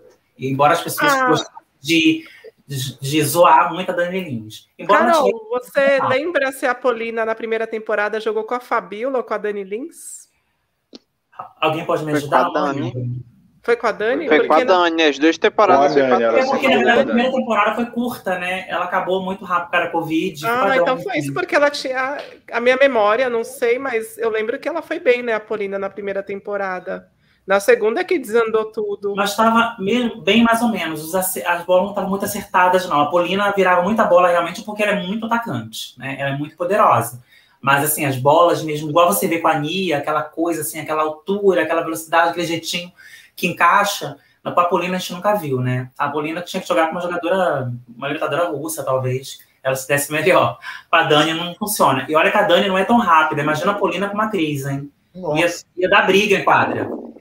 É, e a última, o último comentário que eu queria fazer sobre o jogo do Minas, né? É, as pessoas pegam no pé brincando, mas eu acho que pega no pé um pouco exageradamente. Alexandre, beijo. Beijão. Da Ozói. Eu acho assim, realmente ela é, começou muito mal, ela tem ainda muito que mostrar, mas essa queimação eu acho muito, muito ruim. Assim, até algumas pessoas, como o Fernando Peruano, e até acho que o próprio Nasce e outras pessoas falaram que a gente tem que tentar é, transmitir um pouco mais de força em vez de crítica, né? Porque hoje em dia nas redes sociais, até ela sendo turca, ela pode ter acesso a essas críticas e isso eu acho isso bem pesado. É, não, não é passando pano para ela, tá, gente? É simplesmente tendo empatia, porque eu tenho empatia pelo ser humano. Então, assim, todo profissional recebe crítica e fique seguro. Eu, eu, eu tenho minha profissão, que eu não faço, não trabalho nela. Quase todo mundo aqui tem profissão ou está buscando uma profissão, e vocês vão ver o que, que é ser avaliado. Vocês vão ver o que é ter que provar o talento. Todo mundo, não só jogador de vôlei. Claro que vocês vão dizer, ah, ela já é rodada, é a obrigação dela, tudo bem, mas independente disso, né? Todo mundo é avaliado. Então, um pouco de empatia. É, ela está se esforçando. E eu acho, inclusive, que hoje ela jogou um pouco melhor, né? Claro, foi Valinhos, mas ela jogou um pouco melhor, ela está jogando um pouco melhor sempre, né? Quem sabe? não estou dizendo que ela vai chegar a ser uma ponteira arrasadora, talvez chegue, eu acredito que não vai chegar nessa temporada, mas está melhorando. E uma coisa que eu observei é, a, diferente da Anne e da Penha, a, o, o Nicola Negro nunca colocou a Ozói para passar no quadradinho. Ele expõe ela. A Ozói fica exposta na, na, recepção normal, como a Pri, como todo mundo. E se vocês observarem, a recepção dela está começando a melhorar. E como está melhorando, está melhorando tudo. Né? Está melhorando tudo. Ela está passando, ela está atacando um pouco melhor.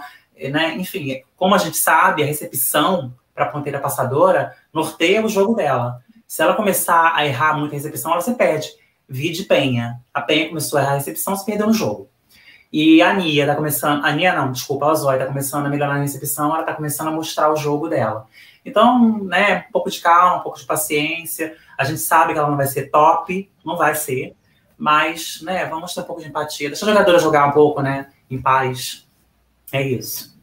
Vanessa, deixa eu colocar uma mensagem aqui. Falou. Rapidinho, Marco Nasser. O Vitor tá emocionado, até pela mensagem dele, então preciso colocar aqui, ó. Fui notado pela Carol, tá? Então, momento de emoção, ele deve estar lá emocionado pela lembrança da Carol. Então, Vitor, eu espero a minha vez para falar né, o que eu tenho que falar. Tá? Hoje está bem civilizado aqui. Sem a madrinha, hein? Para botar ordem. Tá todo mundo comportado sem a madrinha. Mas, gente, vocês podem falar um em cima do outro, depois a gente se acerta aqui. Deusimar Silva me, me, me, lembra aqui que a Fabiola jogou com a Juf e com a Tiffany. Obrigada aí pela informação. Foi a, a Polina, então, jogou nas duas temporadas com a Dani Lins e a Débora, que é membro aqui do nosso canal. Tá sumindo a Débora, cadê você aqui na nossa quadrinha? A bola da Polina era alta demais, difícil para Dani ajustar. Diga, Marco Nasser.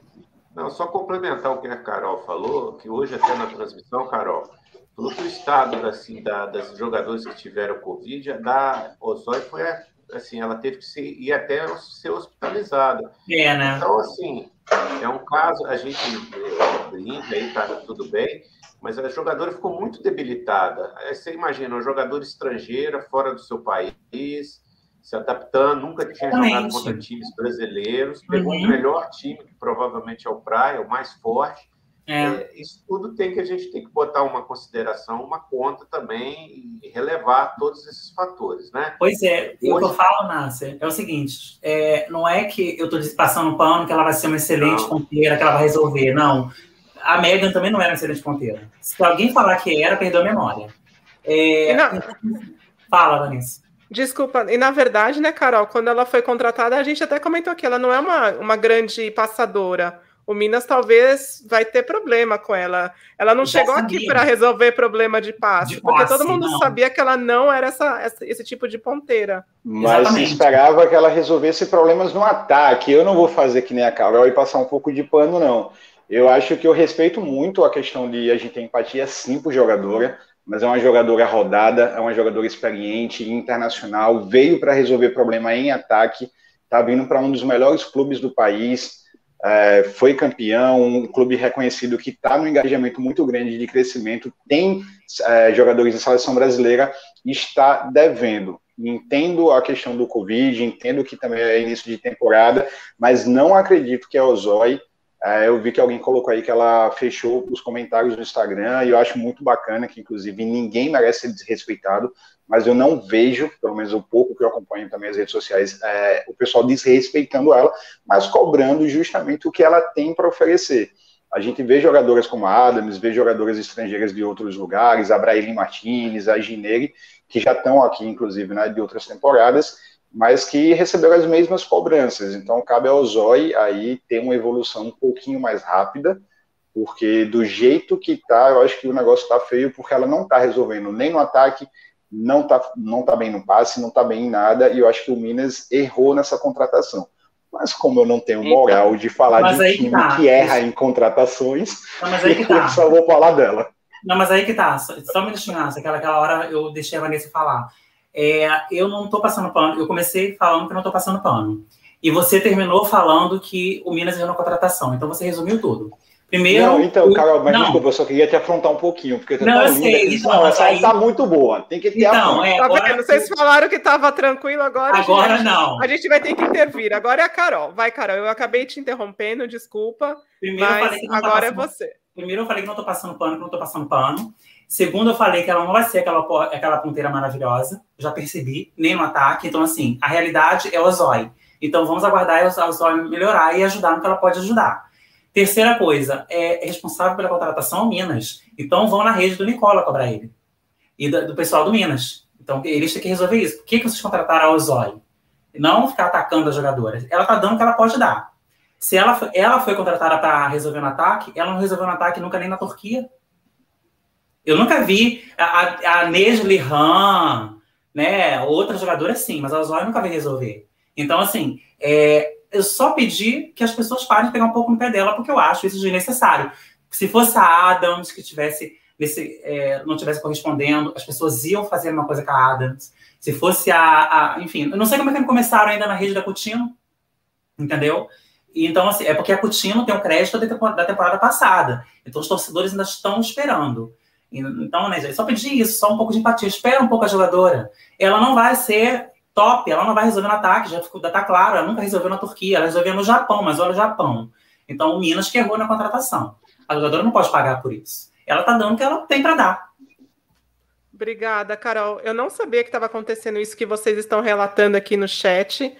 O Vinícius Crevilar e trouxe que a Alzóia até fechou a conta dela no Instagram porque as pessoas são sem noção e foram xingá-la xingá no Hoje, perfil dela. Xingam ela nas transmissões do Sport TV, xingam ela. É... Mas tudo, xingam onde, Carol? Nas redes sociais, é isso? Nas, nas redes sociais também estavam indo. É. Assim, Porque assim, gente. Produzindo aquele inglês que você sabe, né? Mas ela vai entender, né? Porque você fala inglês, mesmo que escreva é. errado, você entende a mensagem. No, no, no Sport TV, no Twitter do Sport TV, algumas pessoas, não todas, né? Até, até no próprio Telegram lá, no, no, no, entre a gente, também as pessoas falam muito, mas ali é mais entre a gente, não chega nela, né? Mas nas redes sociais dela, não tem necessidade, gente. Não de tem Deus. necessidade de ficar indo atrás de uma jogadora. Uma pessoa, um caso gravíssimo. Entendeu? A gente estava aqui metendo pau, porque mereceu. Você não meteu pau na jogadora. Mas a gente está metendo aqui. A gente, alguém está indo lá na rede social do fulano ficar falando um monte de. Ai, eu gente, não fui, eu nem nosso acesso. tempo. Não, isso aí é, é nem acesso, nem ver. O nosso tempo é muito precioso. Para... Não fiquem fazendo isso. Deixa a menina viver, deixa ela conhecer o Brasil, conhecer BH, se enturmar e aí ela vai jogar melhor. Agora ela já não está jogando tão bem, né? Não começou tão bem. Vocês ainda colocam ela para baixo, né? Deixa ela respirar. E assim, a, vocês estão falando de contratação, erro de contratação. Para mim, um grande problema foi o Minas não ter uma ponteira passadora do nível da. Não que a Cassiele seja salvadora do, da pátria, mas o nível dela. Se tivesse uma, é. uma ponteira do nível dela, na hora que a Ozói não funcionasse, na hora que a Pridarote não funcionasse, como a Mega não funcionava na temporada passada, entrava uma jogadora para dar volume de jogo, e depois a Megan voltava né, mais descansada, tinha avaliado o jogo de fora e voltava num outro nível. Para mim, o erro é não ter uma passadora de volume nesse time. E outra coisa, jogadores que são meio coringas, né? Como a Amanda, como a própria Cassiele, como Desculpa, a Maia no Rio. Não, eu ia falar só para dar estabilidade, para dar estabilidade. A questão é ela também não jogou tão bem. Eu, não adianta falar para mim que ela jogou maravilhosamente bem a temporada passada, porque não. Ela jogou, fez alguns jogos, alguns jogos bons e momentos bons durante o jogo. Só que o Minas, de uma forma geral, não está funcionando bem nessa, nessa temporada.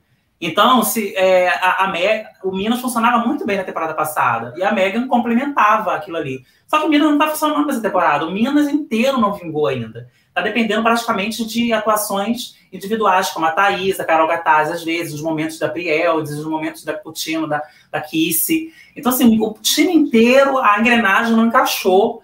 Então, assim, o problema não é o Zói, gente. Porque até a própria Ozônia, aquele no time, como estava jogando no ano passado, ia funcionar muito bem. O problema é que o time não encaixou ainda. Então, a gente tem que esperar o Minas da Liga. Se vai dar Liga, quando der, aí a gente analisa a jogadora de uma forma mais fria. Acho que a gente tem que ficar Muito bom, Carol. Que a Thaísa deu aqui, que a gente reproduziu, até por todas as dificuldades que eles tiveram, né? O Marco Nasser também relatou aí da Ozói, precisou quase ser hospitalizada. A questão da Covid não é só o jogo em si, você para de treinar, né? Então você não consegue. E ela está um... longe do país dela, das pessoas dela. Quem cuidou dela aqui enquanto ela, ela estava com Covid, né? Não é a mesma coisa, né, Rafa? E a Thaisa falou isso aí, paciência, mas eu concordo também com os dois. Assim, a, a Carol falou que a, que a Ozai está melhorando na questão do passe. Para mim tem um lance até emblemático hoje. Ela deu um passe ali na mão da Priheld, que a Priheld conseguiu usar a Thaísa numa China, e a Thaísa cravou a bola. e na hora de cumprimentar, você vê o quanto a Ozoi ficou satisfeita com aquele momento ali, né? Então, é, ela também para passar a ter um entendimento do que Nicola quer dela, né? Às vezes, não se preocupe em atacar, se você passar bem, eu tenho duas centrais que vão virar bola. Então, calma, né? Às vezes até para ele inserir-la, inserir ela no, inserir ela no time, né? Porque a Megan, é o que a Carol falou também, a Megan tava uma esquinada dela lá também. Então, e a... Tá diferente. E a Megan e a Coutinho, não sei se vocês lembram, começaram muito mal a muito última mal. temporada. Muito uhum. mal, que a gente ficou questionando uhum. o que, que elas vieram fazendo no Brasil, né? E depois mostraram aquele voleibol todo. Tenham paciência, gente. Não vão xingar, não vão xingar lá, lá não. Não sabia que estava acontecendo esse movimento. Muito, muito triste tudo isso. Vamos ter paciência e deixar a jogadora respirar. Rafaelzito, você está mutado. Eu queria falar mais alguma coisa, mas me fugiu aqui. Daqui a pouco, na hora que eu lembrar. Enquanto você lembra, não sei se vai dar tempo, qualquer coisa a gente coloca no nosso Instagram. A assessoria do SESI mandou material do Rubinho e da Sueli, né? Talvez a Vanessa edite enquanto a gente faz as considerações finais. Se não der tempo, a gente coloca no Instagram. Não, então a gente coloca no Instagram. É, vamos para vamos finalizar então, né? Já, já estamos aqui uma hora e meia de live, 1h23. Vamos lá, Rafa. Considerações finais, despedida, o que você quiser falar aí, que ainda não perguntamos e que você não teve oportunidade de falar, porque o Rafa foi o mais comportadinho aqui da live, hein? Bora lá, Rafa. Não, não. É, eu ia só falar mesmo aqui o, o que vocês fecharam mesmo desse assunto da Alzoi, né? De ter mais paciência, de que ela tá chegando agora, com o tempo o time vai engrenar. E hoje, acho que a, a escolha do Nicola pela Prielts foi mais pelo estilo de jogo da Prielts, que eu falei ontem. Ela é uma jogadora que já tem uma bagagem, então ela sabe quando, quando o passe está fora da rede, ela consegue botar uma bola mais alta, uma bola com a parábola, deixa o atacante mais confortável. Então, o tempo todo, quando a, a Prielts levantou a bola para o Zói que ela conseguiu virar, era nessas condições. Não era uma bola chutada, como a Macris faz. Então a bola na linha dos três, na posição 2, ela chuta para a posição 4. Né? Então, era uma bola mais alta, uma bola fora da rede. O Zói tinha uma, uma visão de quadra maior. Então é mais isso, é o pessoal ter paciência mesmo e esperar. O Rafa puxou aí a. O Rafa puxou a Macris, era sobre isso que eu queria falar, que a Carol comentou que o Minas começou mal a temporada, né? E começou tão esquisito que a gente está questionando aqui a Macris. Quando que a gente questionaria uhum. Macris nesse Exato. time do Itambé Minas? Então, assim, o time do Itambé Minas não começou bem quando contratou a, a Costa e a Deja. Não começou bem quando contratou, quando na temporada que trouxe a Coutinho e a Megan Rod. E agora a gente está cobrando aqui excessivamente que a Ozói já jogue muita bola, né? Que já arrume esse time. Então vamos ter um pouco de paciência aqui. A gente está é um programa de opinião. A gente tem que falar que ela jogou bem ou não jogou mas dentro dos limites, né? Não chegando lá em, em rede social de Ozói e acabando com ela, a ponto de ela precisar trancar os comentários. Imagina o nível dos comentários que estavam chegando até ela, né? Tudo com muito respeito. Como eu sempre falo aqui, Golden Setter, que é Golden Setter, não vai ficar destilando ódio por aí, porque o nosso tempo é muito precioso. Vamos espalhar só amor e fazer os comentários respeitosos aqui dentro das nossas redes. E outra, né? Às vezes, mesmo que não vá na conta, né? Acho que o Vinícius tinha colocado aqui a pessoa vai criticar uma jogadora ou falar mal e marca a jogadora. Qual a necessidade de marcar para, tipo, uhum. pressionar para a jogadora ver? Não marca, não faz essas coisas. É, vou, tô marcando para ela ver que eu tô criticando ela, não tem sentido nenhum. É, tem aqui a, a, mensagem do Vinícius, né? Isso não é apenas com elas, é com todas. Tem gente que, inclusive, marca o nome das atletas em discussões de redes sociais, dá uma vergonha alheia. É, pensem que essas jogadoras são irmã as irmãs de vocês. Vocês gostariam que fizessem isso com a irmã de vocês? Né? Vamos ter um pouco de empatia.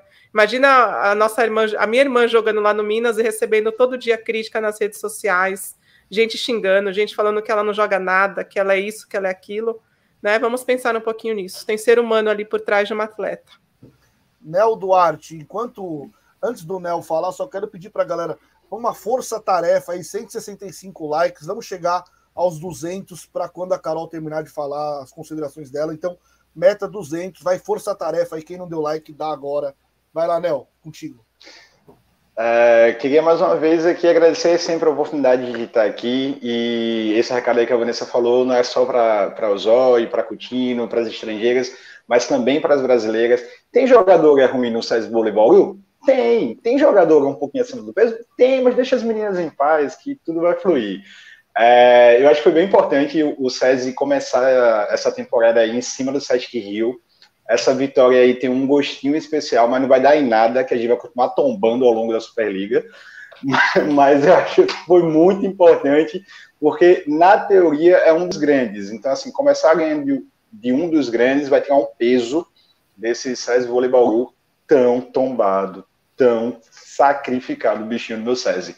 Mas do mais, um beijo para todo mundo que está aí ainda, 1h27 da manhã, para os meus amigos de quadra, para Vanessa, para o Rafael, para o Marcos Martins, para os demais marcos aí também das lives, Sacramento, Nasser. É, então, um beijo para todo mundo. E para a República de Pernambuco, eu estava sendo muito cobrado que o Nasser sempre manda um beijo aqui para o meu estado, sempre fala de República de Pernambuco, e eu mesmo acabo às vezes não falando. Então, beijo Carla Santino, beijo Adriana, beijo Trans Sincera e todo mundo aqui de Pernambuco que está sendo representado por mim e que está sempre sendo lembrado aí pelo Marcos Nasser. Obrigada, né? Eu acho que a República de Pernambuco só não é mais populosa aqui na nossa quadrinha que a de Minas Gerais, viu? É muita gente de Pernambuco por aqui. Deixa eu ler o misto quente. A Mega era dos Estados Unidos, equipe A, atleta vice-campeã olímpica, na equipe C dos Estados Unidos tem jogadoras do mesmo nível da Ozói. Megan sabia que a pressão era grande, mas resolvia. Mas misto quente, Eusói foi por muitos e muitos anos uma das estrelas da seleção da Turquia, ajudou a Turquia a chegar à primeira Olimpíada da história deles, jogou na Itália, agora que é, é natural, né? A jogadora já vai ter, ganhando um pouco mais de idade, também vai saindo um pouco dos principais centros, agora que ela foi para o Japão e está vindo para o Brasil. Ela foi uma jogadora importante e é uma jogadora, jogadora importante ali da Europa. Marco Nasser. É, boa noite a todos, foi um prazer aqui a gente debater. É, vamos ter cuidado com, a, com, a, com, os comentários, né? O pessoal às vezes desacerba. Muita gente, quando contratou a Ozóia, pensou que estava contratando uma jogadora muito acima do que ela é realmente. E aí as expectativas baixam muito quando a jogadora ocorreu esse fato. Eu acho que o problema principal é, até com o time do Minas. O time do Minas não se preparou adequadamente para esse calendário dele. Eu acho que houve um atropelo aí, o time não fez uma pré-temporada decente, a Thaisa falou mesmo. Eles estão fazendo pré-temporada, pegou um time alinhado como o do Praia, que já estava um pouco à frente, e, e essa, essa diferença ficou escancarada. Mas eu acho que ela é uma jogadora que vai subir de produção sim, vai chegar até o limite dela, o nível dela, um nível aceitável das outras ponteiras que nós temos aqui no, no Brasil. Nós também não temos no mercado brasileiro ponteiras é, assim, excepcionais. Eu gostei do jogo dela hoje, ela passou uma segurança melhor no passe, tanto é que eu tinha notado aqui que a Pri Helds foi um destaque, que eu também gostaria de, que ela distribuiu bem o jogo, muito em função da segurança do passe. E um dos passes era, um dos responsáveis do passe era Ozói. Então, ela deu estabilidade. No ataque, ela funcionou melhor, é, bateu bola para o chão lá, derrubou muitas bolas. Então, a gente tem que ter um pouco de paciência. Aquilo que a gente falou, o time do Minas vai subir de produção, os outros times também. Só que o Minas tem uma margem grande para crescer. Tem potencial ali guardado que vai crescer e o time vai ser é, eu já falei aqui, depois me cobra, eu falei que a final da Superliga vai ser Praia e Minas, mais uma vez. Mais um Praia e Minas, Marco Nasser. Exatamente, sinto muito, mas é o que vai ocorrer. Não, não vai fugir disso daí, não. Só se acontecer uma jogadora de, de a Thaisa machucar, a gente não deseja isso, ou qualquer um. Mas se as coisas correrem naturalmente, a gente vai chegar a essa conclusão lá no final das contas, tá? E no mais aqui, um abraço para Pernambuco, que eu gosto muito, a ilha de Recife, que eu gostava muito de ir lá, adorava aquele lugar. Para Bahia também, tá, Léo? Não é, não é só Pernambuco, não. Eu fiquei na Bahia também, eu gostava muito da Bahia, Salvador, Morro de São Paulo, entendeu? Eu fui no Morro de São Paulo, mas choveu no dia que eu fui, então foi, não foi tão feliz. Eu quero voltar lá. E um abraço a todos vocês aí, um abraço a quem está no chat. Gente, vamos ter só um pouco mais de, de calma, assim, serenidade com as coisas, não vamos exacerbar, ficar todo mundo é, patrocínio, todo time precisa de patrocínio, vai ter que ter patrocínio. É, o importante é uma palavrinha que o Marcos Martins, uma das primeiras lives, falou: respeito. Vamos respeitar cada um dentro do seu limite, das suas possibilidades, que as coisas funcionam melhor, tá bom? Valeu. Boa, Obrigada, Marco Nasser. Volte então para Morro de São Paulo, porque é um lugar lindíssimo, vale muito a pena. Lucas Souza, quem acompanha o Zói desde a seleção turca, lembra que ela nunca foi ponteira passadora e mais de definição. É isso mesmo, Lucas. Como o Marco falou, acho que a Carol também comentou, as pessoas criaram muita expectativa e ela está apresentando o, o jogo dela. É, e a gente nunca viu esse Minas tão conturbado, né? No, no, sentido de ter jogadoras com Covid, no sentido de ter. Ela, eles tiveram duas atletas muito tempo na seleção. Então, a gente, a gente sempre viu o Minas arrumadinho e via os adversários passando por problemas, problemas de Covid. Agora é o Minas que está sofrendo com isso. Então, eu ainda acredito que esse Minas vai crescer bastante, assim como eu acredito e sempre falo aqui que eu também acredito muito no César Vôlei Bauru. Ainda acho que esse time vai dar liga. Você acredita em quem, Carol? Só vou falar um pouco desse assunto rapidamente de novo. Nem definição, assim, eu achava que ela era tanto. É, eu tenho uma amiga. Mesmo, mas mesmo quando ela estava no auge ou não, agora no fim? No auge, você ela era muito melhor. Mas não era aquela jogadora assim que, tipo, dava medo quando chegava, a bola para ela, ai meu Deus, é ponto. É, a gente tinha medo da, da, Arnel, né? Não Arnel, a é. exatamente, a oposta, super.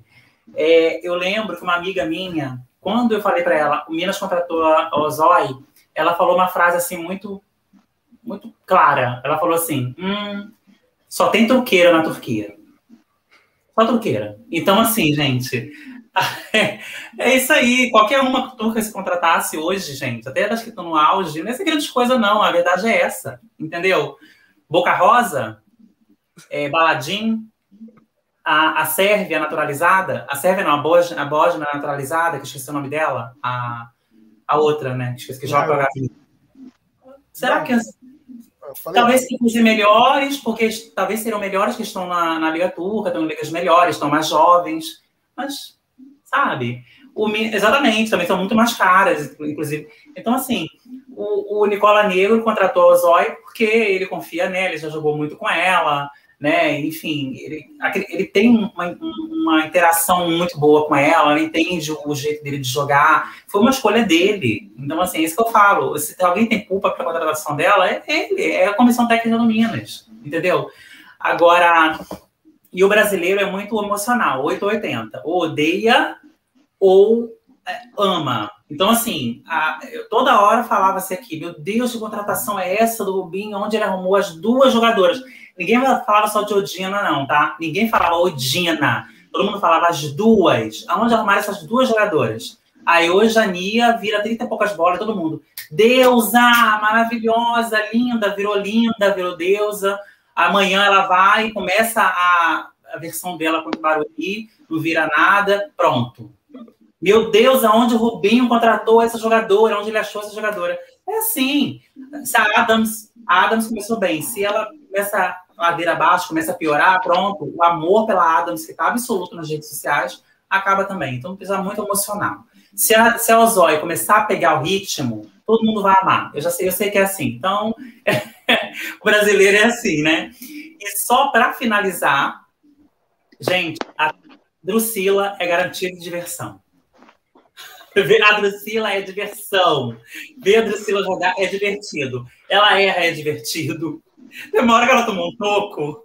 Eu não lembro de quem foi o toco que ela tomou. Ela caiu igual uma jaca no chão e não conseguia levantar. Da Sabrina. Da ah, pode Gente, falar que ela é uma jaca no chão, mas não pode falar do Zói. Não, não pode. Ela caiu igual uma jaca. Tipo assim, aquela mulher que tá um pouco acima do peso. Foi muito engraçado. Loira. O pessoal já botou o apelido, Tempestade. Tem gente que fala, chama de Storm. A galera tava chamando de Super Tempestade? Por que de Tempestade? Eu não peguei. É o X-Men. O X, é a tempestade do X-Men, ah, é o cabelo dela é, é branco, é. É meio quase branco, né? E, é. e outra coisa, ela começou a gritar, ela começou a jogar bem, ela chorou, teve aquela coisa do que ela passou no Sesc, ela tá muito ressentida com o Sesc. E não só isso, o jogo dela saiu um pouco, ela tá se ela tá tentando provar a si própria, né, que ela pode, que ela consegue. Então assim, ela é garantia de diversão. Chamaram ela de fanqueira, porque fanqueira no Rio também tem uma que tá cabelo de loiro, né? Então a Drusila, gente, é diversão. Todo jogo do Sesc eu vou ver só por causa da Drusila. É isso. Obrigada, Carol. Você falou do Nicola. Eu, eu não sabia que Tempestade é um personagem. Eu sou muito zero à esquerda nessas, nesses heróis. É, ah, vai, falar de, Big, vai falar de Big Brother, vai falar de Palmeiras. Não, eu já falei, ela, de, ela, deveria estar na fazenda, porque ela tá todo mundo loiro. Vanessa, pelo eu amor também, de vocês Deus. Vocês sabiam que ela estava loira? Eu não sabia. Eu, eu vi nas redes sociais. É, eu vi, eu vi um choque na hora que eu vi o jogo. falei, meu Deus, o que que a Drusila Gente, quem não lembra ano passado, ele entrando com uma peruca rosa no set? Vocês lembram disso? Diva, jogando rainha. de líbero, jogando de líbero ainda. Então, quer dizer, a Drusila, ela é doidinha mesmo, ela é doidinha, ela é meio instável, mas eu gosto. Madrinha que não me ouça, que madrinha é hate número um da Drusila, mas eu gosto. Eu, eu, eu também um gosto pedido. e torço muito por ela, viu, Carol? Queria fazer um pedido à Vanessa, porque já está difícil torcer para o César. Você ainda me vem com a pérola de tipo, ah, eu ainda confio nesse time. Ah, não, pelo amor de Deus. Todo mundo que tu torce, todo mundo que tu confia, o bagulho desanda mais ainda. Fica com o teu Osasco, que eu particularmente acho que vai chegar na final e vai ser campeão. Mas, mas não torce pro meu César, não, por favor. Já tá mas difícil eu confio, eu confio por causa do técnico. Eu acho o Rubinho muito, muito bom. Eu tava até conversando com o Rafa antes da gente entrar no ar, que o feminino tem um nível de técnicos. A gente tem Zé Roberto, Bernardinho, Rubinho. Luiz Omar de Moura, Nicola Negro, a gente tem um nível altíssimo de técnicos, né? Paulo Paulo Coco. Troco, Paulo troco Coco. ele pelo Pedro Mosca fácil. Pedro Mosca na seta. Mas olha só, a Carol estava falando do Nicola. Nicola, se o Nicola fosse a primeira temporada dele nesse momento, eu acho que ele já estaria sofrendo uma pressão absurda. Uhum. A torcida Minas, porque a Carol estava falando, uma hora odeia, uma hora ama. A torcida Minas Tenista está tendo paciência porque já viram como a competência do Nicola. O Nicola já ganhou títulos pela equipe, mas, mas ele perder três títulos. É, mas o primeiro mas, mas se você for comparar. É que ele sofreu porque ele substituiu o, o Stefano Lavarini. É, é não, substituía. Não, mas... não. Saiu a Natália e saiu a Gabi. Saíram Natália e Gabi. Ficou com, com essa mesma situação, entrou a a, a, Costa Deja. e a Deja. Ah, mas aí ele ganhou, aí ele ganhou a Thaisa também, né? Que o que o Stefano não tinha. Então ele também teve não, ali. Mas a Thaisa, mas a Thaisa foi para o Minas, ela foi sob desconfiança. A Thaisa não foi como uma contratação. Ela ainda estava recém não, sim, mas eu digo que eu digo que ele teve peças importantes para contribuir ali também com o trabalho dele, né? A gente, no caso eles perderam é, Natália Gabizinha, mas ainda tinha Thaís, ainda tinha a Léa ali com segurança, tinha a Macris e a Carol Gataz. Então não. também ele não estava com um time tão ruim mas... assim, ao ponto de não conseguir fazer mas um bom aí... trabalho.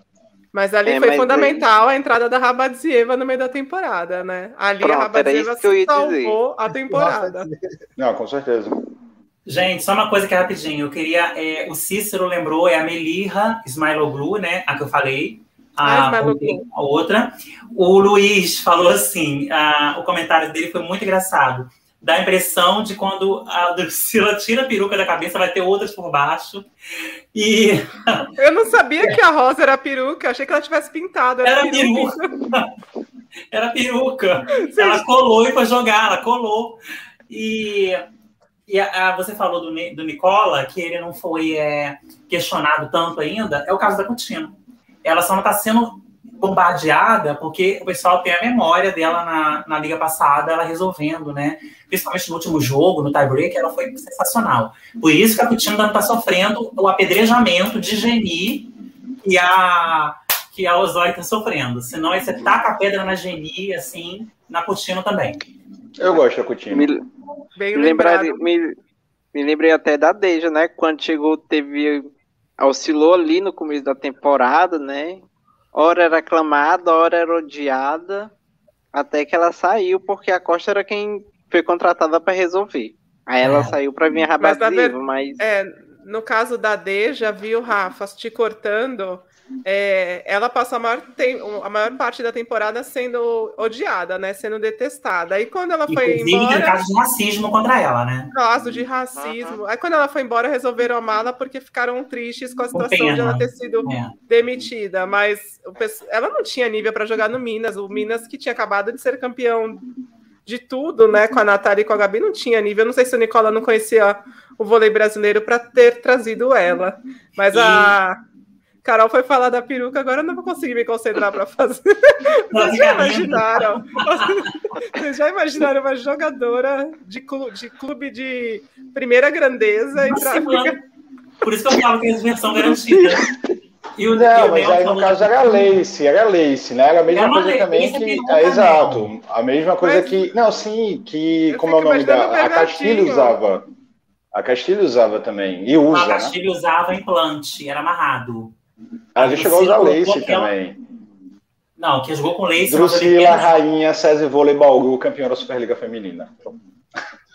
E quem jogou com lace foi a, a Egonu nas Olimpíadas também. Jogou com peruca também.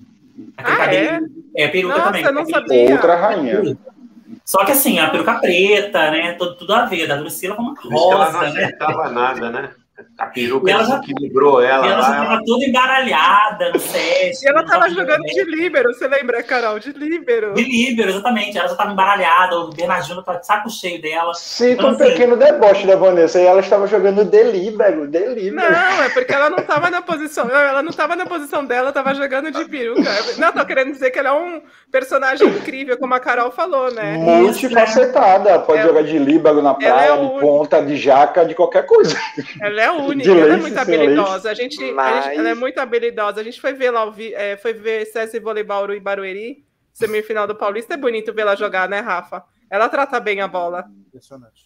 Qualidade de Obrigada, Diego. Mas, assim, o mais interessante da Drusila é quando ela ataca por cima do bloqueio, sai rasgando no afronte. Solta o berro no ouvido das atacantes.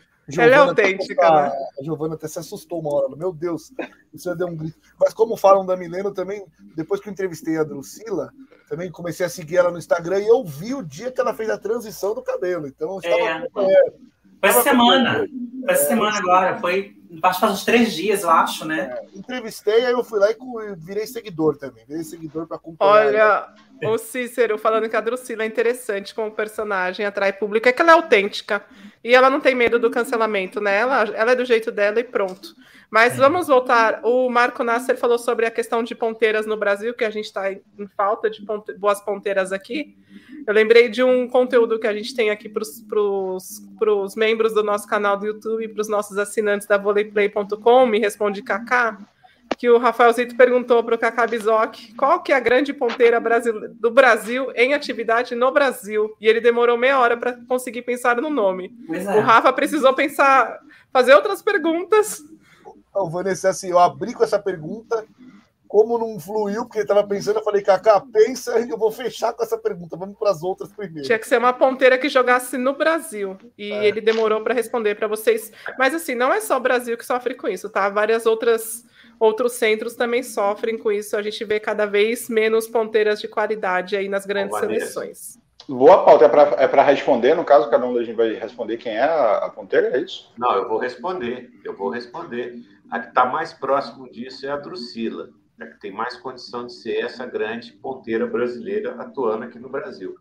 Ainda precisa de mais tempo, mais jogo, e o resto nós temos são promessas, jogadoras promissoras, né, e jogadoras veteranas, tipo a Michele e outras mais. Tem a, a, a do Flamengo, eu vou errar o nome, é Mayra, né? A Mayra, a Mayra Azul, pensa na Mayra Azul que você Mayra acerta. Ah, pois, pois então, mas assim, que tem potencial hoje para ser uma jogadora que pode assim se recuperar a forma dela, tudo direitinho, é a Drusila. As outras então nós estamos mesmo numa terra assim, num deserto assim de, de, de ponteiras assim de gente. Por isso que ficam trazendo é, estrangeiras aí, mas estrangeiras que o dinheiro não dá para trazer as de ponta, né? Você não compra aquela Mercedes do ano, né? Você compra aquela Mercedes lá anos 80, 85. Ó, tô com a Mercedes aqui também, tá? Entendeu? É o que eu tenho para hoje. Uma BMW, assim, mas daquela terceira geração, não consegue pegar aquela do ano, assim, que você vai lá na loja e escolhe, né? É assim que, não é, é o, que o dinheiro dá, né? Tô chorando de rir aqui, eu não vou conseguir terminar esse. Os comentários são muito engraçados. Sim, Cleiton, Cleiton estima. A Egonu joga de peruca atualmente. Sim. Só que é uma peruca que você não percebe, né? A Drusila ah, quer ser perseguida. Essa é a diferença ah, da, da, da Egono, é por isso que ela jogou mal a Olimpíada, por causa da peruca, desorientou ela. ela... Não, mas ela tá de Não, mas ela, ela continuou. Ela tá ainda. Ela não tirou, não. O, ah, cabelo, o cabelo comprido dela, então, não é dela, é isso? Não, é uma peruca colada. Nossa, eu não sabia, gente. É. Eu tô rindo eu, eu até agora da mensagem. Não, tudo Se a D já tivesse usado peruca, é, seria imbatível. Eu também. O Luiz está fazendo as maiores piadas engraçadas sobre a Drusila no chat. Gente, eu não vou conseguir acabar esse programa. Imagina ela caindo na defesa. Rafaelzito, já pegue aí o contato para colocar uma peruca também para bombar ainda mais as lives. Mas eu não sabia da Egono, para mim era natural, não sabia não, mesmo. É, um, é, é que o. É um cabelo é. de excelente qualidade, né? Muito excelente qualidade, mas eh, na época que ela botou a peruca, foi antes das Olimpíadas um pouco, eu vi no Instagram dela. Ela, o cabelo dela é bem curto, né? Então ela coloca a peruca por cima cola e fica intacto ali, né? É um cabelo bom, um cabelo que não bagunça muito. Parece um implante muito bem colocado, mas é uma peruca. Eu acredito que quando ela tá cheia, ela vai tira em casa, né? Respira um pouco a cabeça. Bem. É, eu lembro. Sim, pode falar. Eu lembro dela com cabelo bem curtinho, mas aí quando eu imaginei que eu, pra mim tinha crescido. Ela colocou um, ré, um mega. Crescido, mas... crescido, Vanessa. É. que o cabelo dela vai crescer. É porque, é porque o cabelo ah, gente, dela. Eu não sou muito boa nisso. É, é porque o cabelo dela é crespo. Aí, né, às vezes cabelo crespo, né? Quando alisa, ela, ele estica, ele fica grande, ele dá essa aparência de ser grande. Na Por bunda. isso que eu achei que fosse. Pelo amor não, de Deus, ali... não dá. O cabelo dela é imenso, gente. E outra coisa, e a textura é. do cabelo liso é diferente da textura do cabelo crespo alisado. Sim. Vocês não entendem nada. Ah, mas sei lá, fez um monte de chapinha. Ai, Carol, é ela é rica, ela é italiana. Ela de repente conseguiu fazer um monte de chapinha. Ah, aí tá. Para, gente. É, tá ali, se vocês. Mas...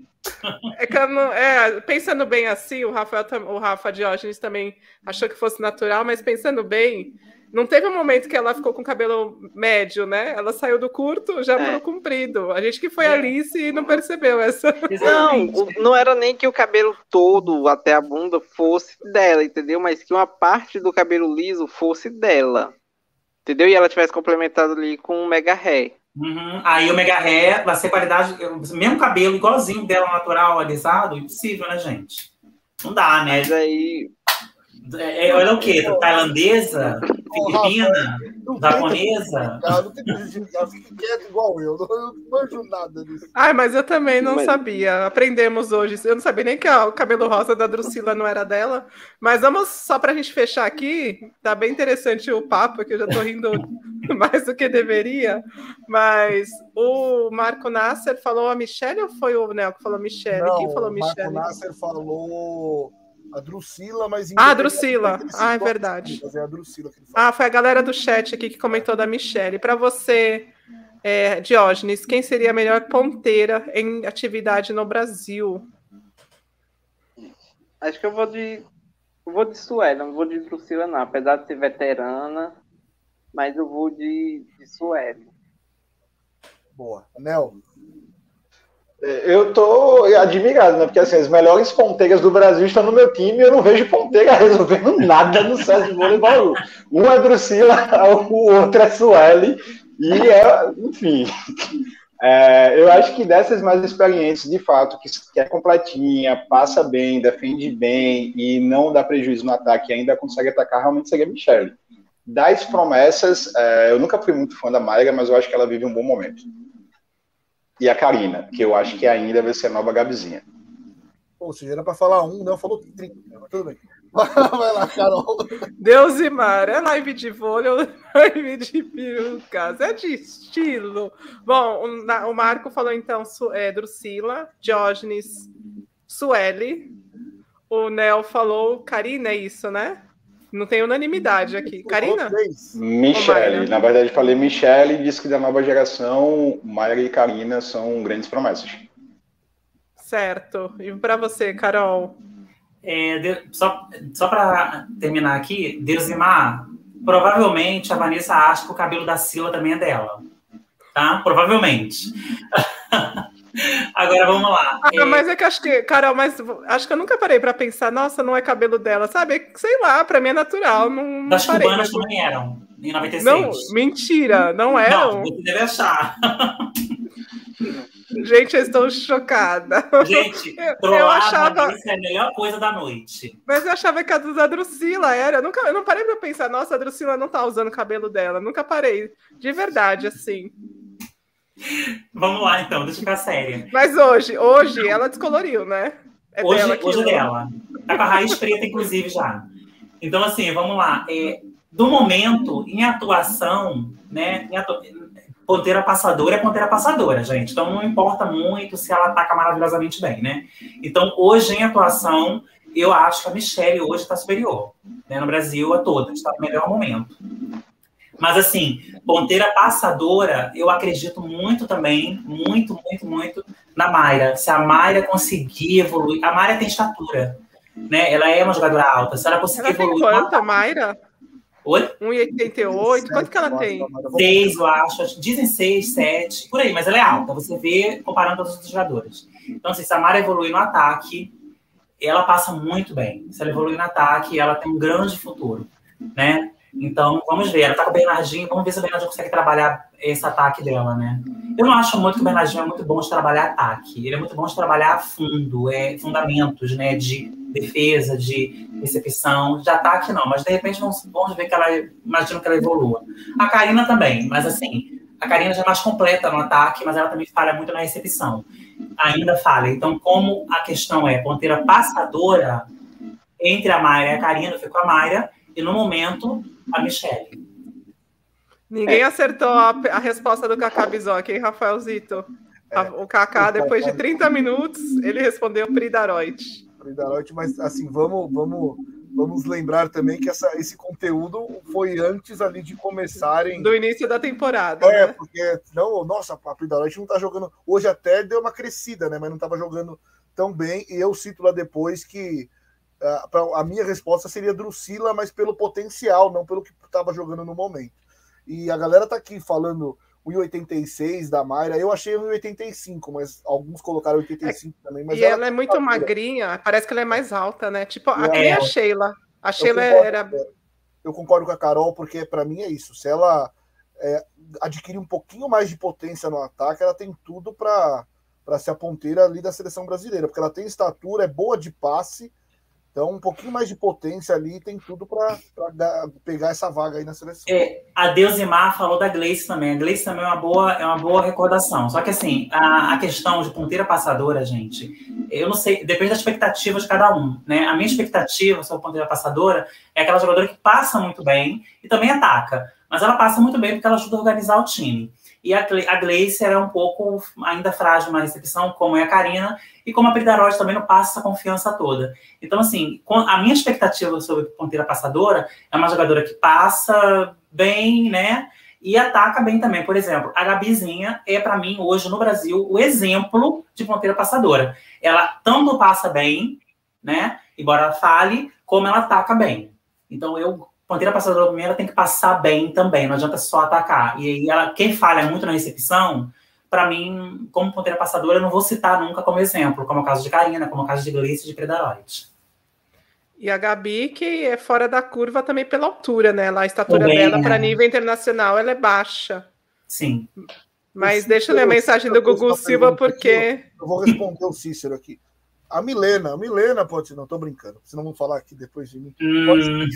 Vou responder ao Gugu Silva, porque não estou sozinha. Responder não, lê.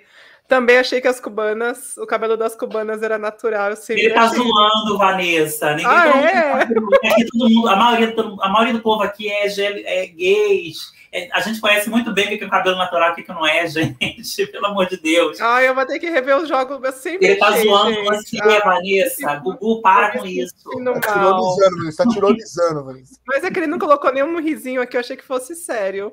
Mas olha só, o Cícero deu a melhor definição. O cabelo é dela, ela apagou e pronto. É isso mesmo. É isso. É, é dela, com certeza. É dela, ué. É. Mas, voltando a fala, a gente vai para vai o cabelo e volta para a ponteira. O Kaká, então, analisou com base na, na temporada passada, tá? Antes que comecem a, a, a xingá-lo aqui, falar que ele não entende nada. Mas é isso, né, gente? Mais alguma é, coisa? Ah, o Rafa acho que queria falar. Eu te mutei porque tá com ruído o seu áudio, tá? Não, tudo bem, é. Não, ia falar isso aí que a, que a Carol falou mesmo sobre a Gleice, né? É, a Gleice também pode crescer muito, mas eu queria ver, quero ver como é que ela vai se sair essa temporada de titular é, e como ela vai contribuir ali no passe do time, né? Porque uma coisa é estadual, outra coisa é a Superliga, né? Você tem outras jogadoras com outra, outro tipo de saque, então não vou nem que citar ela por conta do jogo de hoje, pelo que eu ouvi aí, não é parâmetro para nada, né? Quero ver os jogos mais à frente. Obrigada, obrigada, Rafa. Deixa eu ler a mensagem. Ó, oh, ele falou que é sério, o Gugu Silva falou que não sabia mesmo, de verdade. Não acredito. Mas... Ai, Carol, eu te, juro, eu também não sabia, não sabia de verdade. Mas o da Mirella Luiz era? Não era dela? Quando ela usava curtinho, é, era dela. Aqui, tipo, Chanelzinho. É. Aquele chanelzinho. Então, quando ela prendia, ficava um rabinho pequenininho. Era dela. Tipo quando você passa pente quente, antigamente, aqueles pente quentes que tinha, esquentava no fogo, passava no cabelo, era dela. Mas aqueles, aquelas trançonas, aquelas coisas assim, aqueles amarradões, não, né, gente? Não tem como. Mas olha só, Luiz Felipe, menina, agora eu tô duvidando do cabelo de todo mundo, até do meu. Eu não consigo nem saber. Sabe nesses reality shows? Sempre Estão tem uma mulher lá de... no chat se o Nasser também usa peruca. Estou perguntando mesmo. Mas olha só, em reality show eu nunca sei se a menina tá de mega hair ou não tá, assim, eu nunca sei, só se ela fala. Ai, Geralmente elas colocam para entrar, né? É, mas. imagem, né? Elas querem ficar bonitas. Aí depois começa a cair, elas puxam, começa a cair no banheiro, começa a aparecer os nozinhos. Aí né, né, Nel? Aí fica feio, né? Mas é, é isso, gente. Amanhã. 17 é demais. A Elaine tava falando aqui que sem você ela não vive, hein, Nel? Tá te fazendo uma declaração aqui, Elaine. Elaine, Elaine beijo, meu amor. Beijo, ela sabe o quanto eu gosto dela de conversa. Que o Nel é das cima de todo mundo. A Elaine é uma iludida. Eu falei que o Nel não é monogâmico. Me chama de biscoiteiro, eu não sou. Dizem que eu dou em cima de todo mundo, eu não dou. Dizem que eu sou Alice, eu não sou. Só porque eu tô com César. É, tem justificativa. Gente, vamos fechar aqui, ó, duas horas de live, é sensacional. Essa leveza que vocês trazem aí, pô, sai do vôlei, vai para cabelo, vai para peruca, é tudo sensacional. É, eu quero só reforçar, né, desejar a todos um ótimo final de semana e lembrá-los que na segunda a gente fala dos jogos, no Mais Vôlei, por favor, né, a gente vai falar dos jogos do final de semana, né, tem o Osasco e o Fluminense encerrando a rodada do feminino e toda a rodada do masculino, sábado e domingo. Também a gente fala no Mais Vôlei dos jogos de sexta também. E à noite tem Golden 7 também. Mais Vôlei, por favor, meio-dia, né? E à noite o Golden 7 às 8 da noite. E que aí vocês entrarão aqui na quadrinha novamente para repercutirmos o final de semana. Para a uhum. gente fechar, então, placar de amanhã, já que amanhã temos o último jogo dessa primeira rodada do feminino. Osasco, São Cristóvão, Saúde e Fluminense, Rafa Diógenes. Eu acho que vai ser um jogo complicadinho, hein? Pelo que o Fluminense mostrou na final do Campeonato Carioca. 3x1, Osasco ganha de virada. Nossa, deu até o cenário, tirou as cartas do tarô ali. Nel. Eu concordo 3x1, vai lá, Nel. Também. Eu também concordo nesse 3 a 1 e ainda eu acho que ele está correto de virado. Eu acho que o primeiro set aí o Fluminense vai fazer jogo duro, mas depois o Osasco vai para cima sem paciência.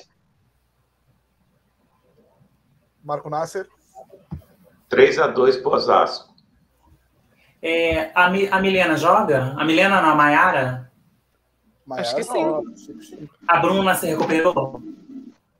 Aposta. É uma boa. Acredito que sim, porque tenha sido cãibra, mas não teve. Vou checar essa informação. Vou checar, peraí. Então, acho que o Fluminense tira um, um 7, sim. Peraí, Rafa, você vai, vai mandar mensagem a essa hora assessor de imprensa? Não, eu vou ver se tem alguma notícia no site do Fluminense. Ah, tá. Entendi. Então, eu acho que tiram. Se a Bruna jogar e a Maiara, eu acredito que tiram 7 sendo Osasco, com certeza.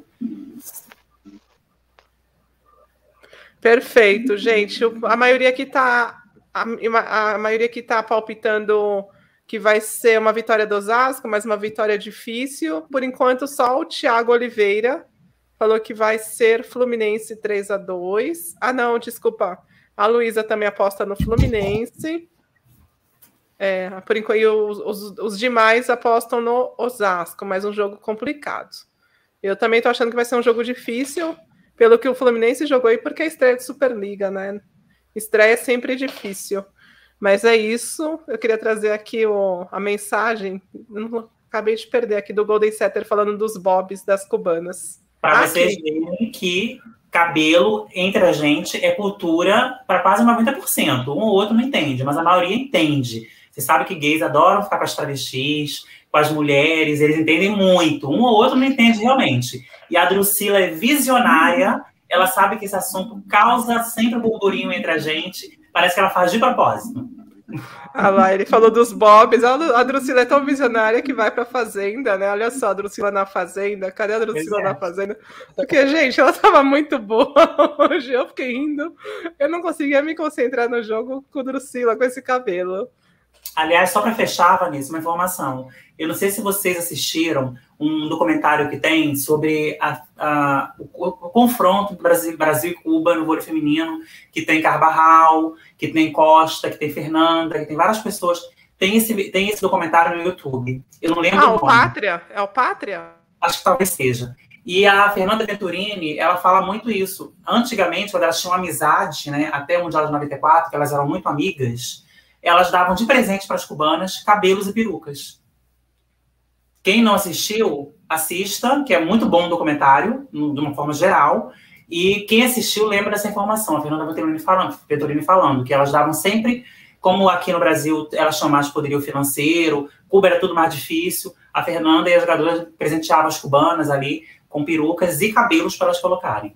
Então, Cabelo hoje foi assunto aqui na live. Sensacional. É muito, muito bom, muito bom mesmo, mas eu não lembro dessa parte. Eu lembro que elas falavam, as brasileiras comentaram que elas davam vários presentes, né? Até o dia que o Bernardinho, acho que brecou. É, Bernardinho foi o responsável por parar. Olha, gente, para de amizade. Agora, é, a gente é adversário, não dá é, para ficar. Exatamente. Mas a Fernanda fala, a Fernanda Venturini, tem um momento que ela fala ou em dois momentos sobre isso. Eu vou tentar captar essa parte, Vanessa. Eu vou tentar é, comprimir esse vídeo e passo para você no, no privado do, do Por favor. viagem. Por favor, o, o que eu lembro que elas falam sobre cabelo é a questão do bobs, né? Que as jogadoras de as cubanas usaram bobs na final queriam mostrar para as brasileiras que elas estavam correndo muito atrás da bola, que elas estavam descabeladas, então elas queriam mostrar que elas estavam plenas jogando a final do Campeonato Mundial aqui no Brasil em 94. Eu lembro disso. Mas é um documentário maravilhoso. Muito bom. Vôlei nos anos 90, é um deleite ver cubanas é. e brasileiras falando sobre essa rivalidade. Aí tem uma parte que a Virna fala: Nossa, ela tá enorme de gorda. a, acho que é a Carvajal. A Carvajal. É. é muito bom, chama Pátria esse documentário. Isso. Mas valeu, gente. Então tá. Obrigada. Muito Beijo. obrigada. Obrigada por vocês terem estado com a gente aqui hoje. A gente volta na segunda. Falei, por favor, junto com o Cacá Bizoc, Rafaelzito e eu. Obrigada a vocês aí do chat, a gente se divertiu muito. E a galera que esteve do outro lado da tela nos acompanhando. Bom final de semana, bom descanso. Para alguns é feriado prolongado, né? Para primeiro. Dia primeiro, segunda-feira, né? Dois. Dia 2, dia 2. Dia 2, dia 1 é segunda, dia 2 terça. É. Isso. A gente volta, então, falando aqui de voleibol na segunda-feira. Beleza? Obrigada. Tchau, galera, tchau, tchau. Tchau. Obrigada, tchau.